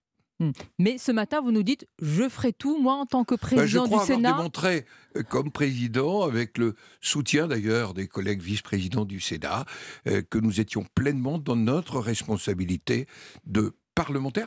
On a une responsabilité d'autant plus grande que l'Assemblée nationale s'est arrêtée à l'article 2. Et je rappelle que nous avons voté euh, Oui. notamment l'accompagnement des seniors. Vous êtes en train de me dire que la maison Sénat est tenue. Je ne sais pas si la maison Sénat est tenue. Comment vous je le pense- diriez Avec quel mot alors Je disais que le Sénat est en responsabilité. Par rapport à En responsabilité. Mais à quel prix euh, aller jusqu'au terme de ce texte, Gérard Larcher? Les esprits se sont échauffés dans la nuit de mardi à mercredi, comme rarement au Sénat. La gauche sénatoriale est vent debout après les LR qui ont dégainé l'article 38 du règlement interne pour clôturer la discussion parlementaire sur les amendements déposés par la gauche. Il y a aussi l'article 42 permettant de fixer un temps de parole forfaitaire pour l'opposition. Certains, on va écouter quand même ce qui a été dit au Sénat, certains ont dénoncé un mini coup d'État démocratique. Vous piétinez cette liberté, ce droit à l'amendement? Pas du tout. C'est dans le règlement, euh, tout simplement. Mais du Sénat, la clôture, c'est un règlement du Sénat qui a d'ailleurs été soumis au Conseil constitutionnel. Et euh, dégainé, le président Patria du, groupe RDPI, hier, a utilisé euh, l'article 38 du règlement. Le président Maluré l'a utilisé aussi. Puis je rappelle que l'article, c'est un peu complexe pour nos auditeurs, mais je voudrais leur dire l'article 42 euh, du Sénat qui prévoit un temps encadré. Ah oui, encadré. encadré, mais, oui. c'est- Du mais temps ça parole permet, de ça permet à la majorité et à l'opposition de s'exprimer et un vote, et ça a été obtenu après un vote de la conférence des présidents. Je rappelle que sur huit groupes au Sénat, cinq ont souhaité utiliser euh, ce temps encadré euh, et ça traduit bien Vous, la volonté d'aller du Sénat au Vous bout. dites temps encadré, l'opposition euh, de gauche dit un temps piétiné, un temps qui est euh, volé au, Mais au le débat. temps, euh, l'article 42 a été voté par le bureau du Sénat, Ouais. soumis au Conseil Mais pourquoi constitutionnel. l'utilisez-vous? Est-ce qu'ils font de l'obstruction, les sénateurs de gauche? Est-ce que leur but, c'est d'empêcher Je vais prendre simplement y ait un vote au final? un exemple. Hier soir, il y avait un amendement qui demandait un rapport. un rapport sur comment d'ici la fin 2026 euh, cette réforme rentrait en vigueur. Et nous avions une série de sous-amendements qui prévoyaient décaler d'une journée la date de remise du rapport. Ça m'apparaît absolument fondamental au plan du droit. Il se trouve que l'auteur de cet amendement, qui est une personnalité euh, éminente du Sénat, a retiré son amendement. Donc les sous-amendements sont tombés. Mais je prends cet exemple parce qu'il me semble révélateur, et je n'évoque pas l'exemple de la nuit du mardi, où toutes les professions, 2000, étaient passées en revue dans des amendements successifs. Naturellement, c'est important pour les bouchers, les charcutiers. C'est aussi important, euh, par exemple, euh, pour les navigants. Bon, mais euh, est-ce que vous prévenez ce matin, Gérard Larcher, que ces articles, on a bien compris, hein, qui font partie du règlement interne au Sénat, ils seront utilisés autant de fois Ils que sont- nécessaire pour accélérer? Ils sont à la main des présidents de groupe, ils sont à la main pour les priorités de la commission, ils sont à la main aussi du président de séance. Non, mais donc vous ne vous interdisez pas de sortir l'artillerie lourde Nous du avons été règlement mandatés, interne? y compris par la conférence des présidents.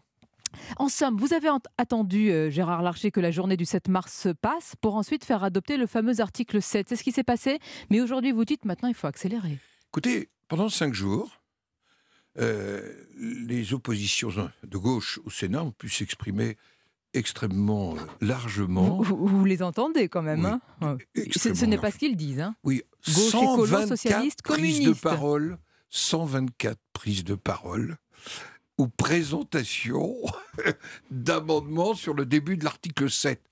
Je rappelle, nous sommes 348, j'ai fait un petit calcul, plus, euh, plus d'un tiers de l'effectif des sénateurs. Si ça n'est pas une parole... Alors qu'est-ce qu'une parole bâillonnée? Mais alors pourquoi tous ces cris d'orfraie? Parce que naturellement, c'est une réforme qui est une réforme qui clive.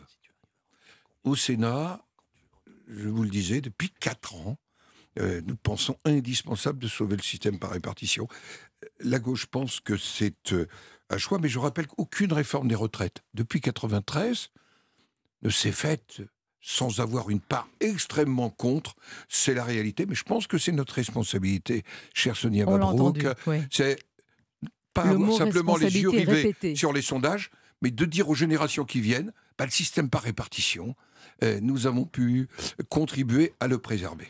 On va poursuivre cet entretien. Gérard Larcher sur euh, Europe 1 avec euh, un moment important au Sénat de cette réforme des retraites et les débats qui vont reprendre ce matin vers 10h avec un amendement polémique du patron du groupe LR, Bruno Retailleau, pour durcir la réforme sur les régimes spéciaux et faire sauter la fameuse clause du grand-père. Pour rappel pour nos auditeurs, cette dernière permet le maintien des régimes spéciaux pour les salariés déjà euh, en poste. Là, vous voulez mettre le feu aux poudres Écoutez, d'abord, nous avons euh, euh, débattu assez largement dès l'article premier des régimes spéciaux. Il a été mis fin euh, à un certain nombre de euh, hauts régimes spéciaux, y compris euh, les régimes qui fonctionnaient, comme la Banque de France, Mhm, y compris les régimes des clercs de notaires. euh, et il demeure un point que nous avions d'ailleurs voté au Euh, Sénat. Oui, qui n'est pas minime. hein. Non, qui était euh, de mettre fin par un système de convergence en 2033. C'était notre vote de novembre dernier. Mais, mais bien, c'est votre des- cohérence. Mais bon. est-ce que c'est polémique Et- en ce moment Et, Gérard et Bruno Retailleau, lui, souhaite euh, allonger cette période de transition. Le gouvernement à ne le souhaite pas? 2040. Moi, personnellement, je pense qu'il faut être cohérent, mais c'est un sujet euh, qui va être ouvert au débat. Et je pense qu'il est important que nous ayons ce débat. Monsieur le et que nous l'ayons vous nous faites du en même temps ce matin. Non, je J'entends que vous n'êtes pas, vous n'êtes pas pour, vous avez Je- peur je- que non. dans le Sénat, Je les- fais là, pas les débats Je ne fais pas du tout du en même temps.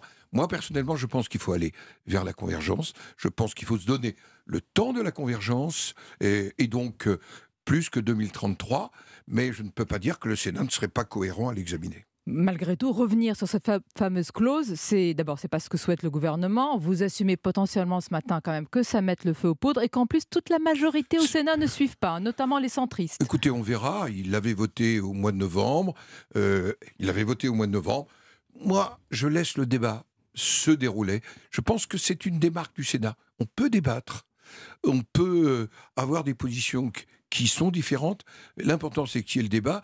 Et l'important, c'est que dans cet amendement, la question est posée d'une convergence et de la fin d'un certain nombre de régimes de manière progressive de 2040. Et la compréhension pour le grand public, Gérard Larcher, vous l'entendez évidemment cette critique et pendant ce temps, les sénateurs euh, bah, ne touchez pas à, notre régime, pas touche, pas touche, les efforts c'est pour les autres. J'ai jamais dit ça. Ah ben, quand, on voit euh, l'image que ça peut donner, oui. Non, euh, je n'ai jamais dit ça. Nous avons travaillé à chaque réforme des retraites, nous avons adapté notre régime.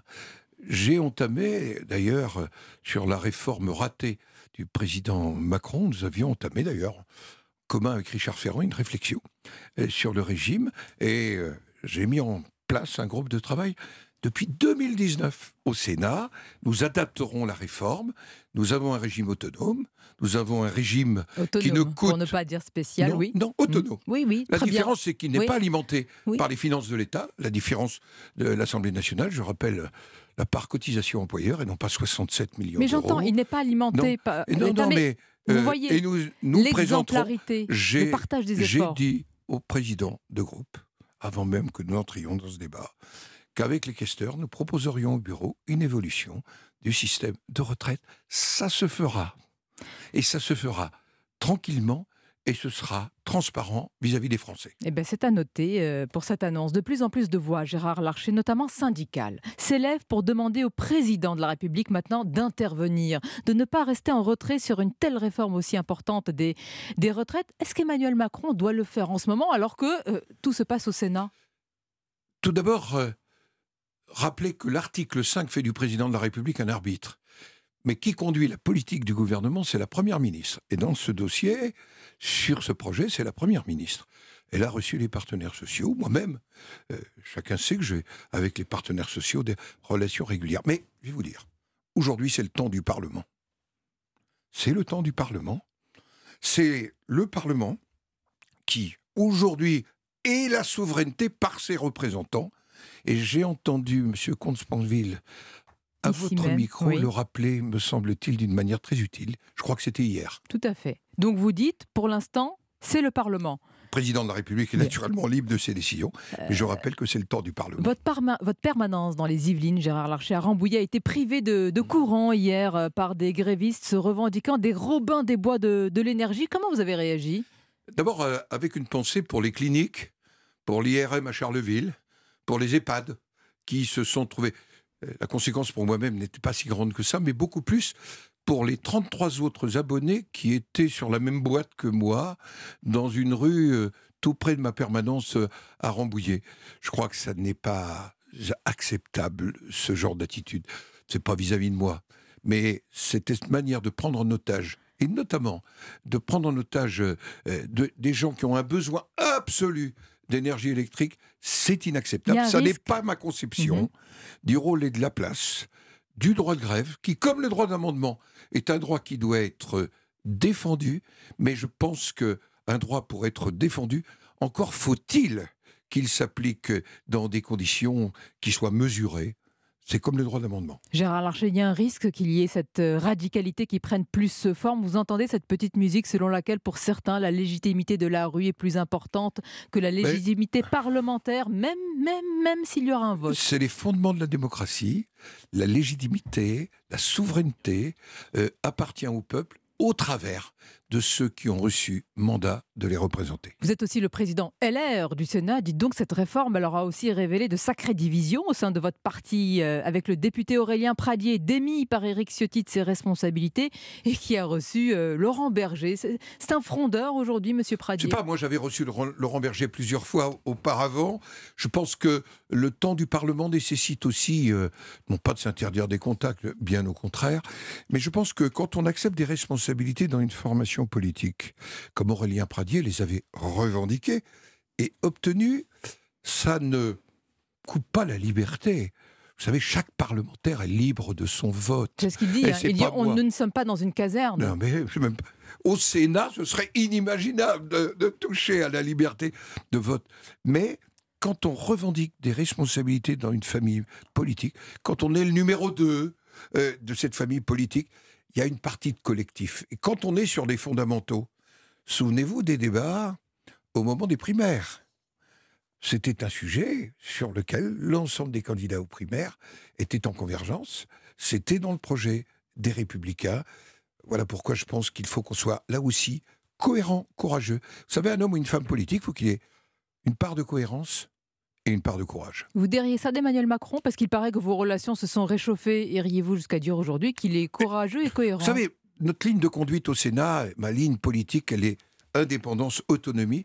Ça n'empêche pas Mais à d'apprécier chaque fois que c'est quelqu'un, l'intérêt, que c'est oui. l'intérêt de notre pays, je ne vois pas pourquoi nous nous interdirions, euh, j'allais dire, de nous retrouver. Mais, Et je euh, pense que sauver le système de retraite par répartition, Donc c'est il y a une alliance objective. Et ça s'appelle pas une alliance, ça travaille un travail de convergence.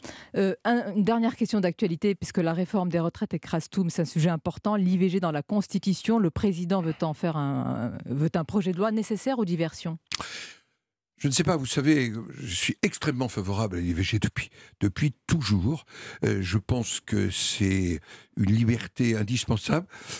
Comme Madame Simone Veil, je ne pense pas que sa place soit dans la Constitution, qui n'est pas un catalogue, euh, j'allais dire, euh, de déclinaison euh, de phénomènes de société.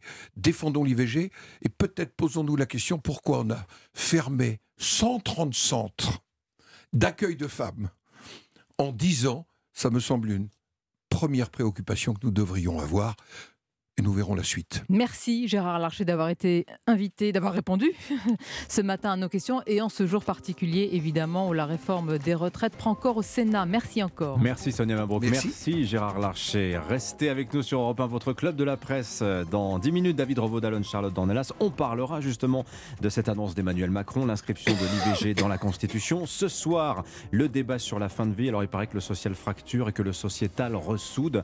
On posera la question et puis on reviendra sur ce refus d'Emmanuel Macron de recevoir les syndicats. Alors oui, c'est le Premier ministre qui conduit la politique de la nation, mais c'est le président, la source de cette réforme. Gaspard Proust arrive également sur Europe 1 dans un instant. Europe 1 matin. 7h, 9h, Dimitri Pavlenko. 8h32 sur Europe 1, Gaspard Proust arrive dans un instant juste après le journal permanent Christophe Lamar. Une étape essentielle après un débat approfondi. Gérard Larcher sur Europe 1 ce matin à propos de l'adoption de l'article 7 sur le report de l'âge légal de départ à 64 ans. Le président du Sénat assure qu'il fera tout pour que l'ensemble du texte sur la réforme des retraites soit examiné et voté avant dimanche minuit. Les syndicats de leur côté maintiennent la pression, blocage ou tentative de blocage en cours. La situation se tend au péage du Boulou sur l'autoroute A9, l'un des points de passage entre la France et l'Espagne. Les manifestants affrontent la colère des automobilistes empêchés de passer la frontière. C'est une information européenne. Corinne Diacre bientôt débarquée de son poste de sélectionneuse de l'équipe de France féminine de football.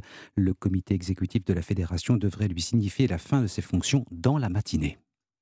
Merci Christophe. Coup d'œil sur euh, le temps, Anissa Dadi. Nous avons toujours une grande douceur sous les nuages ce matin. Aucune température négative ce matin. Grande douceur, 3 degrés au Puy-en-Velay, 4 à Aurillac, 9 degrés à Marseille et Caen ce matin, 10 pour Paris et La Rochelle, 12 à Nice. Et alors cet après-midi, il va faire vraiment très très bon. Des températures 4 à 5 degrés au-dessus des moyennes de saison, 12 à Cherbourg et Dunkerque, 14 degrés pour Strasbourg et Lille, 16 à Paris et Clermont-Ferrand, 18 degrés à Marseille, 20 pour Toulouse et 22 la maximale à Bastia. Alors dans le ciel, c'est un petit peu plus compliqué que du côté du thermomètre. hein. On a des nuages quasiment partout ce matin. Il y a une zone où le temps reste encore agréable. C'est sur le pourtour méditerranéen jusqu'aux Alpes et dans la vallée du Rhône avec de belles éclaircies. Attention au risque important d'avalanche sur les Alpes. On a encore de la neige aujourd'hui, des 1500 mètres. Cet après-midi, ça se couvre sur toute la moitié ouest avec des pluies importantes sur le quart nord-ouest et des orages qui éclatent entre le Poitou et le Gers. Ça va être donc très très agité cet après-midi. Merci beaucoup Anissa Dadi. 8h33. 7h, 9h, Europe 1 matin. Les signatures Europe 1, Emmanuel Ducrot. Dans un instant, nous parlera de cette sucrerie d'Esco d'œuvre dans le département du Nord qui s'apprête, alors pas à fermer officiellement, mais enfin ça y ressemble quand même étrangement. Mais d'abord, d'abord avec nous, comme tous les mardis, mercredis et jeudis sur Europe 1. Bonjour Gaspard Proust. Bonjour Dimitri. Alors Gérard Larcher, le président du Sénat, est resté pour vous écouter. Gaspard, comment ça va ce matin? Ah bah ce matin, c'est pas matin bourrin, c'est matin gourmand. Matin gourmand, comment ça Ah bah quand je suis arrivé, qu'est-ce que ça sentait bon vers l'éloge de l'invité? Ah cette odeur de poulet rôti, de petites pommes de terre confites, de caramel brûlé. Du coup, je vois un assistant sortir paniqué. Merde, on a oublié la tête de veau et le Paris-Brest. Et là, je me suis dit bon. Ce matin, Sonia a décroché un Gérard. Un Gérard. Vous pensiez à Gérard Depardieu ou Gérard Larcher, j'imagine Ah bah oui, le jour où elle décroche Gérard Miller, Gérard Majac, faut fermer la boutique. Hein. euh. Bon, vous avez- Gaspard, vous avez pas un peu honte quand même C'est c'est un peu cliché, hein, euh, la nourriture, Gérard Larcher, blabla. La facilité, vous pensez, cher Ouais. Dimitri, en ces temps de carême, pour peu que vous sachiez ce que ça veut dire, vous pensez pas au contraire que c'est une preuve de courage que d'évoquer dès 8h30 du matin ce à quoi le chrétien doit renoncer durant 40 jours? Moi, je peux vous dire qu'on est que le 9 mars, j'en rêve déjà toutes les nuits, moi, de l'agneau de Sisteron que je vais dégommer le dimanche de Pâques. Donc. Et puis, deuxième point, je trouve ça très valorisant d'évoquer la bouffe quand on reçoit Gérard Larcher. Ah, valorisant Comment ça? Parce que Larcher, au moins, contrairement à Macron, il va laisser une trace dans l'histoire avec ah, ça. ah bon, comment ça? Euh, ben, je peux vous dire que dans 20 ans, autant les mémoires de Macron, personne n'achètera ça en boutique, alors que le guide Michelin des restaurants aux portions sans chichi pondu par Gérard, ça, ça sera encore un best-seller. Ce que nos auditeurs doivent savoir, c'est. euh, bah, vous mentez effrontément depuis une minute. euh, D'abord, Gaspard, puisque vous êtes, en- vous êtes encore à distance ce matin, et vous n'avez strictement aucune idée de ce qui se trouve en loge. En revanche, alors c'est vrai qu'on est ravis ce matin de recevoir Gérard Larcher, deuxième personnage de l'État, rappelons-le. Hein. Ah bah oui, c'est notre Kamala Harris de Rambouillet. hein, c'est- là que tu vois que la, la France, c'est pas les States. hein. Comment ça? Ah bah là-bas, si Joe Biden glisse sur une passerelle, bon, il le remplace par une avocate obsédée par les questions de genre. Ici, si Macron glisse sur Mbappé, bon, on le remplace par un veto qui dérouille du sanglier. Et c'est là que j'ai envie de dire, vive la France. Alors en effet, vous êtes bien informé, notre invité Gérard Larcher est chasseur et vétérinaire. Oui, au fond, Gérard, c'est la milice Wagner avec un drapeau de la Croix-Rouge. C'est chasseur et vétérinaire, ça fait autant de sens que danseuse étoile championne du monde d'haltérophilie. Mais bon, à un moment, il faut sortir des préjugés. Moi, j'ai vu des vétérinaires beaucoup plus cruels que des chasseurs. Ah oui, comment ça? Ah bah sur les champs de course, quand un cheval se fait une cheville, euh, le veto, il appelle plus souvent Charal qu'un physio. hein. Euh, je veux dire, si Neymar était un cheval, il finirait pas sa saison à Copacabana, mais dans une boîte de friskies. Il vous a pas échappé que c'est notamment grâce à l'appui de Gérard Larcher qu'Emmanuel Macron va sans doute faire passer la réforme des retraites. Oui, comme quoi la fable, on a toujours besoin d'un plus petit que soi, c'est vraiment des conneries. hein. on imagine quand même assez mal Gérard se faufiler sous le filet dans lequel serait pris Macron. Enfin bref, si on peut parler d'autre chose que de cette réforme. Ouais, si vous voulez. Bon, j'allais oublier, c'était la journée internationale des droits des femmes hier. Vous n'avez absolument pas évoqué le sujet. Dimitri, vous venez de le dire, c'était la journée internationale de la femme. Donc ça concerne les femmes expatriées ou de l'étranger, vous voyez. On n'est pas non plus obligé d'importer toutes les fêtes à la convenue de l'étranger. On a déjà Halloween, euh, ça suffit pas Bon, quelle mauvaise foi. Votre Sandrine, elle, elle vous a pas traîné à la manif? Si, si, elle a essayé, mais j'ai dit que c'était trop tôt. euh. Comment ça, trop tôt? Bah, comme j'essaie de soigner ce qu'elle appelle ma miso, ma, enfin, comment dire, ma, ma méfiance naturelle à l'égard de tout ce qui est pas très doué pour faire un créneau en bagnole tout en étant soumis au cycle menstruel, je lui ai dit que c'était trop tôt pour moi, que, que je risquais de faire une rechute. Ah, une rechute de quoi? Bah, quand tu défiles à côté de Gonzès qui t'explique que la France c'est l'Arabie Saoudite en pire, à un moment, euh, on ne demande pas d'attraper des souris à un chat qui fait waf. Vous voyez, euh, je veux dire. euh, Non, mais Dimitri, sérieux, le nombre de femmes qui se plaignent de pas être parties en voyage de noces et qui font la fine bouche dès qu'on leur propose de se marier avec un mec qui est pas leur premier choix, pardon, mais des nanas mariées à Brad Pitt, moi j'en connais pas beaucoup. hein. Je peux pas vous laisser dire ça. C'est quand même important d'aller manifester pour les droits des femmes, euh, Gaspard. Bah, ça va, elles ont déjà le droit de vote, le permis de conduire et la météo matinale. Anissa, elle est pas heureuse là À ce rythme-là, il manquerait plus qu'on les nomme au perchoir de l'Assemblée nationale et vous verrez le bordel. Allez, bonne journée. Merci beaucoup, Gaspard Proust. Merci, Gérard Larcher, d'être resté avec nous. La, la- la milice Wagner avec le drapeau de la Croix-Rouge. Elle était pas mal celle-là. Merci, Gérard Larcher. Merci, Sonia Mabrouk. À demain matin, Sonia. 8h38. Euh, Emmanuel Ducrot du journal L'Opinion, place à vous. Vous nous parlez ce matin, Emmanuel, de la coopérative sucrière Tereos. Elle a annoncé hier son intention de fermer la sucrerie historique d'Esco d'œuvre dans le département du Nord. Alors, j'ai dit que c'était la dernière du département. Apparemment, non, je me suis trompé. Il y en a encore une autre à Lillier. Mais enfin, en ce qui concerne Esco d'œuvre, 123 emplois vont être supprimés tout de même, Emmanuel. hein. Alors cette sucrerie, c'est l'une des neuf que la coopérative agricole Tereos, qui a notamment la marque Béguincet, possède en France. La coopérative a fermé les activités de transformation sur ce site car elles ne sont plus rentables.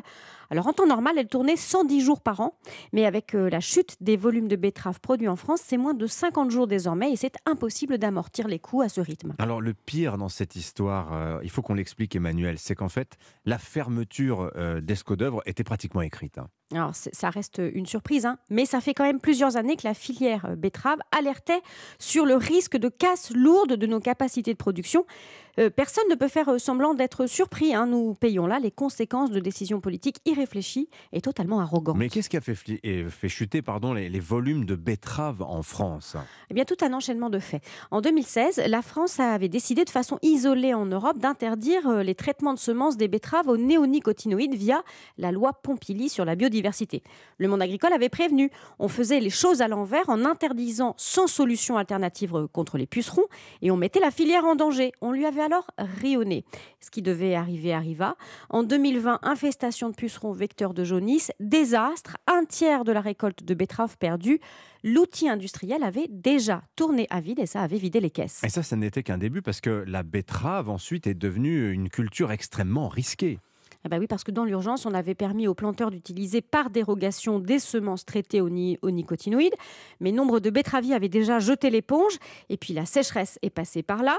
En 2022, Tereos a enregistré une collecte de betteraves de 10% inférieure aux prévisions. 10%, je ne vous fais pas de dessin. hein. Quand on a 9 sucreries, ça veut dire euh, qu'il y en a une en trop. Et puis fin janvier, coup de grâce euh, qui vient là cette fois de la Cour européenne de justice. Elle a interdit à la France de poursuivre ses dérogations sur les semences enrobées euh, en- jusqu'en 2023. À quelques semaines des semis de betteraves, l'incertitude réglementaire est délétère. Résultat, découragement général. Les surfaces plantées en betteraves sont, vont encore baisser de 7 à 10, voire 15 cette année en France et ça n'est plus tenable pour l'industrie. Et c'est pour ça que Va fermer. La filière sucre a été traitée à la petite semaine en rattrapant euh, les boulettes les unes après les autres au mépris des signaux d'alarme et c'est grave. Euh, Cette filière, elle est stratégique. Elle ne sert pas seulement l'agroalimentaire, hein, mais aussi l'énergie, la pharmacie, le sanitaire, la chimie et l'élevage. D'abord, ça va extrêmement vite. Et puis en plus, c'est vraiment un mauvais coup porté au moment où on ne parle que de souveraineté alimentaire. hein. Les boomerangs reviennent très très vite au visage de ceux qui prennent les décisions. C'est un mauvais coup pour la souveraineté alimentaire et économique française et européenne. La France est le plus important producteur de sucre en Europe et ce que la France ne produit pas sera importé du bout du monde. On n'a pas euh, les moyens de faire plus ici en Europe. Thaïlande, Indonésie, Brésil, merci pour l'environnement. hein. Du sucre de canne produit avec des méthodes dont l'Europe ne veut plus, des pesticides interdits chez nous et du sucre qui traverse la planète en cargo, on fait difficilement pire comme conséquence pour une loi prétendument verte. Je vous rappelle les propos de Barbara Pompili en septembre 2020. Ça vaut le coup d'être rappelé. Euh, S'il n'y a pas de solution alternative aux néonicotinoïdes d'ici à deux ans, il n'y aura plus de betteraves et il n'y aura plus de sucre fabriqué en France. Euh, ce sabotage de notre industrie et de notre souveraineté était écrit, euh, assumé, avec son externalisation des dégâts sur l'environnement. Cette écologie de façade, un drapé de désinvolture, incapable de penser les conséquences de ses actes, fait vraiment froid dans le dos. C'est édifiant. Merci beaucoup Emmanuel Ducrot. Euh, On vous dit donc à lundi. Demain, c'est Eugénie Bastier pour sa revue de presse hebdo des idées qui sera avec nous à votre euh, horaire sur Europe 1. Et Nissa, hier, c'était la journée internationale des droits des femmes. On en parlait avec Gaspard à l'instant. Il s'est passé des choses sur les réseaux sociaux. Oui, en particulier sur le réseau social professionnel LinkedIn, où hier, Sista et ONU Femmes France ont lancé le hashtag à ma place. Le principe, 23 grands patrons ou hommes d'influence qui ont laissé les clés de leur réseau personnel à des femmes qui font bouger la tech. Parmi ces hommes, le PDG de Showroom Privé, le PDG de Bablacar ou encore Emmanuel Macron, le président de la République. Un véritable succès, 3 800 000 personnes touchées sur LinkedIn et 15 800 likes. Vous pouvez encore aller voir ce qui se passe et retrouver tous les messages de ces 23 femmes grâce au hashtag à ma place. Merci beaucoup Anissa. 8h43, le- votre club de la presse européen dans un instant. Charlotte Dornelas, David Revaudalon du journal du dimanche. À tout de suite. 7h, 9h. Europe 1 matin. 9h moins le quart sur Europe 1, Culture Média, Philippe Vandel dans un instant. Bonjour Philippe. Bonjour Dimitri. Au programme aujourd'hui. Dans notre infomédia, on va s'intéresser au Pégase, c'est l'équivalent des Césars pour les jeux vidéo. Ça concerne 37 millions de personnes en France et 3,2 milliards dans le monde. C'est la première industrie culturelle française. Euh, famille d'agriculteurs au plus près de leur vie, c'est un docu-réalité sur AMC Story. Ils suivent au quotidien 12 familles d'agriculteurs. La plupart, on les avait déjà vus dans L'amour et dans le pré. C'est le cas de nos invités Tom et Guillaume, couple phare de la dernière saison, et puis le brillant érudit écrivain académicien Sciences Po, Léna Marc Lambron, pour son nouveau livre Le Monde d'avant. 90 pages seulement dans lesquelles il raconte ses grands-parents, milieu très très très modeste. On s'attendait pas à ça et tellement humain dans la Nièvre. Merci Philippe. Euh, Culture Média démarre dans un quart d'heure sur Europe 1. Il est 8h46. Europe 1 matin. Le club de la presse européen, elle suit son cours, la bataille des retraites au Sénat. Alors c'est à coup de règlement intérieur et d'amendements qu'on se bat. Alors on se met pas le, le, le livre sur la tête, mais vous, avez bien saisi l'image. La majorité de sénatoriale de droite a donc voté cette nuit l'article 7. Les débats reprennent à 10h30 ce matin. Ça va chauffer sur un amendement de Bruno Retailleau pour l'extinction immédiate des régimes spéciaux. L'intersyndicale, de son côté, elle exige d'être reçue par Emmanuel Macron, qui les renvoie vers le ministre du Travail. Si, si, la porte reste toujours ouverte, répète ainsi l'Elysée, Matignon, le cabinet aussi d'Olivier Dussopt. On fait le point ce matin avec euh, Charlotte Dornelas, journaliste à Valeurs Actuelles. Pardonnez-moi, Charlotte, bonjour. Bonjour Dimitri. Et David Revaud-Dallon, chef du service politique du journal du dimanche. Bonjour David. Bonjour Dimitri. Pourquoi une telle insistance des syndicats à voir Emmanuel Macron, David Bah, c'est peut-être parce que vous avez remarqué que cette réforme qui a été, euh, j'exagère à peine, voulue par et pour Emmanuel Macron, Oui. dans sa, présentée dans sa campagne présidentielle, inscrite euh, dès le début à l'agenda de son deuxième euh, quinquennat. Il voulait même, souvenez-vous, aller à la hussarde, puisqu'il envisageait un amendement, un projet de loi. Euh, Finance rectificatif. euh, Bah, ce qu'il fait finalement. hein. Alors là, il y a un projet de loi dédié, un projet, oui, enfin Ouais. il le fait, mais là c'était un amendement, c'était Ouais. vraiment à la hussarde. Donc il, il voulait vraiment aller vite et curieusement, dès que le débat est- a, été lancé, il a disparu des radars. Et il a délégué borne- ça à Olivier Dussopt et Elisa- et- Elisabeth et Borne. Elisabeth Borne. Alors, il, il fait un petit message de temps en temps, vous aurez remarqué, au, marché de Rungis, au salon de l'agriculture, un petit commentaire pour expliquer que cette réforme est nécessaire. Mais sinon, il est totalement Mhm. absent. C'est le paradoxe de cette réforme. Pourquoi? Tout simplement parce qu'il sait bien que la simple exposition de sa personne, dans un moment aussi crispé politiquement, Oui. bah, ça serait en fait euh, 10 000 fioles d'huile jetées sur le feu social et, ça ne ferait que euh, envenimer encore davantage la situation. Donc, finalement, Elisabeth Borne joue absolument pas le rôle de fusible qu'a qu'a joué par exemple Dominique de Villepin au moment du CPE en non, 2006. c'était prévu comme ça, mais vous aurez remarqué qu'Elisabeth Borne, malgré une forme de ténacité et d'abnégation, eh bien, elle suit quand même euh, vicissitude sur vicissitude. Entre euh, le dernier épisode, le les deux bras d'honneur de Dupont-Moretti à l'Assemblée nationale qui n'ont pas mis la droite dans de meilleures dispositions, les bourdes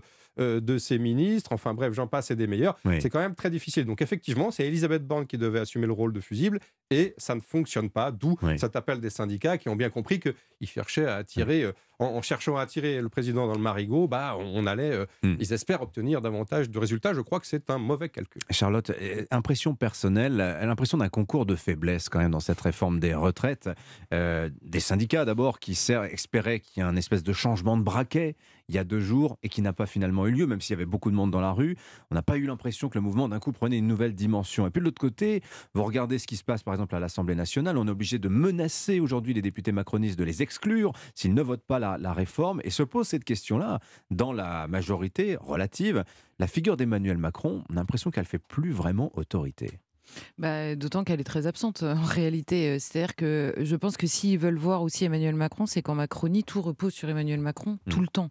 Donc, euh, sauf le moment où, en effet, ces syndicats veulent parler. Je serais plus euh, mesurée, on va dire, sur la faiblesse euh, des syndicats. Alors, peut-être pas des syndicats, en effet, sur la Enfin, mobilisation. c'était peut-être pas le bon mot, mais plafonnement, quoi. C'est ça, sur le plafonnement de la mobilisation. Mm. Il n'empêche qu'il y a un mois et demi, je pense pas que du côté du gouvernement, on imaginait que les débats allaient partir comme ça, où en effet, chacun marche sur des œufs, et même les gens qui initialement défendaient la réforme, soit ne la défendent plus, soit la défendent sur complètement autre chose, soit se félicitent de l'avoir corrigée. Pour ce qui est, euh, Enfin, sauf en l'occurrence, des LR. La droite Bah, sénatoriale. ils se félicitent quand même de l'avoir corrigée, ils Oui. y ajoutent des choses qui seront peut-être pas retenues, mais chacun joue un peu sa partition Mais elle quand tient même. bon la barre, elle tient bon le flot dans, dans cette affaire-là, quand Elle, même. elle tient bon sur la question de, de- de principe, on va dire, de, de la réforme des retraites, mais elle veut la faire sienne euh, Mhm. en, en- en- en appuyant sur certains points qui n'étaient pas initialement prévus. Mhm. Donc franchement, euh, le- l'opposition a plus joué son rôle que le gouvernement qui est, qui est, qui est quand même perdu. Alors, ça dépend euh, quelle depuis le opposition, début. Charlotte, quand même, parce que, euh, moi, moi, je suis assez d'accord avec votre analyse, Dimitri. Je trouve que tout le monde est perdant. Certes, les syndicats ont, euh, ont réalisé un, un combat euh, assez, euh, assez réussi, puisque bah, d'abord, ils étaient tous de concert. C'était un front commun, c'est la première Mmh. fois depuis Ils 13 ans. étaient de retour, quoi. Comment Ils étaient de retour, ils, tout étaient- simplement. ils étaient, quoi. ils étaient de retour, ils ont quand même mobilisé assez largement, mais vous avez raison, c'est-à-dire que depuis un mois et demi, on est à l'étal, la France à l'arrêt, ça n'a pas fonctionné. Donc je pense qu'on est arrivé à un, à un plafond du côté syndical. Le gouvernement, on vient de le chroniquer, Emmanuel Macron, bon, on voit que cette réforme, elle était très mal emmanchée. Sur les explications, on nous a dit d'abord que c'était une question de justice, puis euh, de sauvetage du système. On nous a dit que ça servirait à financer des services publics et des politiques publiques, puis à financer les, défenses, les dépenses sociales. Et puis dès qu'on regardait sous un article, on découvrait un lièvre, un problème ou euh, quelque chose Ou qui une pas imprécision, réglé. oui. Une imprécision. Et à l'arrivée, on s'aperçoit que cette réforme qui devait rapporter euh, tre- 13 milliards, euh, finalement... Elle va en coûter autant. Va en coûter quasiment autant. même un peu plus. J'exagère à peine. Et puis du côté des autres propositions, je pense que LR, vous avez raison sur le Sénat, mais la droite euh, à l'Assemblée nationale, c'est quand même un petit peu ridiculisé, euh, notamment je pense quand même à la figure d'Aurélien Pradier, bah, qui a euh, professé des positions exactement inverses à celles qu'il professait il y a trois mois. Les insoumis, n'en parlons pas. Et quant au Rassemblement national qui semble engranger les points dans les sondages, on ne sait pas ce qu'il pense. hein. Euh, moi, si vous, si Oui. vous m'expliquez ce qu'est la position de Marine Le Pen sur la retraite, euh, je, je suis Sur la retraite à 60 ans, en tout cas, on l'entend Voilà. plus, hein. Bah, bah, je, ne, je ne sais pas. Donc en réalité, je suis assez d'accord avec vous. Tout le monde est perdant, perdant y compris euh, les, les syndicats et euh, tous les partis et toutes Alors, les oppositions. pendant ce temps-là, on a vu Emmanuel Macron faire des annonces hier. Pendant l'hommage à Gisèle Halimi, il annonce sa volonté d'inscrire dans la Constitution la liberté. Le mot est important. Hein, liberté des femmes de mettre fin à leur grossesse. Ce soir, dîner avec 16 personnalités sur la fin de vie. Alors, on va détailler parce qu'il y a des choses à dire, hein, mais d'abord peut-être l'interprétation politique. Charlotte Dornelas, euh, Le Figaro, mais aussi Libération, ce matin, ils voient tous les deux une diversion sociétale. Oui, c'est une diversion, mais sur un sujet qui ne devrait pas servir de diversion, me semble-t-il, vu la gravité des sujets qui sont euh, encourus. Euh, c'est vrai hein, qu'il y a, il y a un côté diversion, il y a un côté américanisation Oui. de, de, de la vie euh, politique euh, française, alors que les situations sont extrêmement différentes, notamment sur le sujet de l'avortement euh, en question. Mais pour revenir, enfin pour faire un lien, pardon, avec euh, le- la conversation précédente, c'est-à-dire que peu- peu- enfin, la mobilisation, oui, d'accord, il y a un plafond. Enfin, ça fait quand même un mois et demi que les, les chiffres sont extrêmement stables, que l'immense majorité des Français est contre cette réforme pour des raisons diverses et variées, et même beaucoup plus larges que cette réforme elle-même. Mhm. Et on a un président qui va en Afrique. On n'a aucun retour sur ce, sur ce voyage de la part d'Emmanuel Macron lui-même. On n'est même pas tenu au courant depuis un mois et demi de ce que fait le président. Il va à droite, à gauche, on ne sait pas, on n'en sait rien. Les relations avec l'Algérie, c'est l'horreur et personne ne parle. Et Gérald Darmanin refuse de commenter. Et là, on apprend euh, euh, trois jours après le début de cette mobilisation que le matin, il nous parle d'IVG et le soir d'euthanasie. C'est quoi le but? C'est la dépression collective, en fait. C'est- c'est- une diversion qui est particulièrement glauque de la, part du, de la part du président de la République. Alors, à la décharge du président, il faut dire quand même, David, que bon, l'IVG, en l'occurrence, euh, effectivement, il y avait cette, cette question d'hommage à Gisèle Halimi. On sait que c'était son grand combat. Il y a quand même, depuis l'été dernier, on sent que ça vient quand même en réaction au débat qu'il y a eu aux États-Unis, effectivement, cette volonté d'inscrire la, la notion dans la Constitution. Et puis pour la fin de vie, c'est aussi une histoire de calendrier. On a une convention citoyenne qui doit rendre ses conclusions dans trois semaines. Et ce, et ce dîner de ce soir, il devait avoir lieu, je crois, il y, a, il y a deux semaines. Il avait été reporté. On pourra dire aussi, voilà, c'est un peu euh, accident de calendrier. Je trouve que c'est un peu, bien sûr, il y a forcément une dimension euh, de diversion dans la mesure où le président il est en train de chercher sur quoi euh, débouchera, euh, Oui. je dirais, l'agenda présidentiel et gouvernemental une fois la réforme des retraites adoptée ou pas d'ailleurs, hein, puisque ça, on reste encore Mm. dans une forme de suspense. Donc il y a une vraie interrogation. Au début, on était plutôt sur la loi immigration. On s'aperçoit qu'avec la crispation et la violence des débats sur la retraite, euh, sur les retraites à l'Assemblée nationale, c'est peut-être pas le bon sujet à inscrire à l'agenda parlementaire. Alors, est-ce que ça produit autant de consensus qu'on le dit? Parce qu'il y a cette phrase que j'ai citée tout à l'heure le social fracture et euh, le sociétal ressoude. Bon, pas forcément, parce Sur que la fin de vie, c'est pas évident. hein, Non, notamment. certes, vous avez euh, sur les deux sujets, vous avez semble-t-il une, majorité dans l'opinion qui, est- qui, est- qui est favorable, mais il y a aussi des opposants qui sont très bruyants, qui peuvent donner de la voix. Hmm. Et ce que redoute le, le pouvoir, c'est aussi un scénario du type mariage pour tous, où, vous, où vous réveillez quand même les oppositions et euh, une forte mobilisation contre le gouvernement. Et d'où la prudence. Oui, d'où la prudence d'Emmanuel Macron. Il dit Absolument. pas de référendum. Absolument, d'où la prudence dans les mots aussi et la question euh, de la liberté et non du droit qui reprend la formule du Sénat, considérant que l'IVG est une liberté et pas un droit, Oui. contrairement à ce que préconisait la proposition de loi des Insoumis à On l'origine. peut, on peut expliquer pourquoi Parce que si vous mettez un droit, qu'est-ce qui va se passer concrètement opposable, un Bah oui, Absolument. Une, femme, 7 mois de grossesse, va vous dire ah bah moi, on me refuse l'IVG. Question prioritaire Mmh. de constitutionnalité. La Constitution étant supérieure à la loi, voilà ce qui va se Voilà, passer. c'est la porte Voilà. ouverte à un À allongement, évidemment. Juste un, mot sur l'argument de l'américanisation. J'ai entendu l'édito de Vincent Trémollet de Villers tout à l'heure, très Mm. intéressant, mais je- qui expliquait qu'en fait, euh, il ne fallait pas faire euh, euh, une proposition de loi ou une loi en réaction à ce qui se passe aux États-Unis, en Iran, etc. Mais pardon, la Constitution, ça a quand même une valeur universelle. Il s'agit aussi de démontrer et de montrer euh, au monde, à la planète, euh, quelles sont les valeurs politiques, idéologiques, culturelles françaises.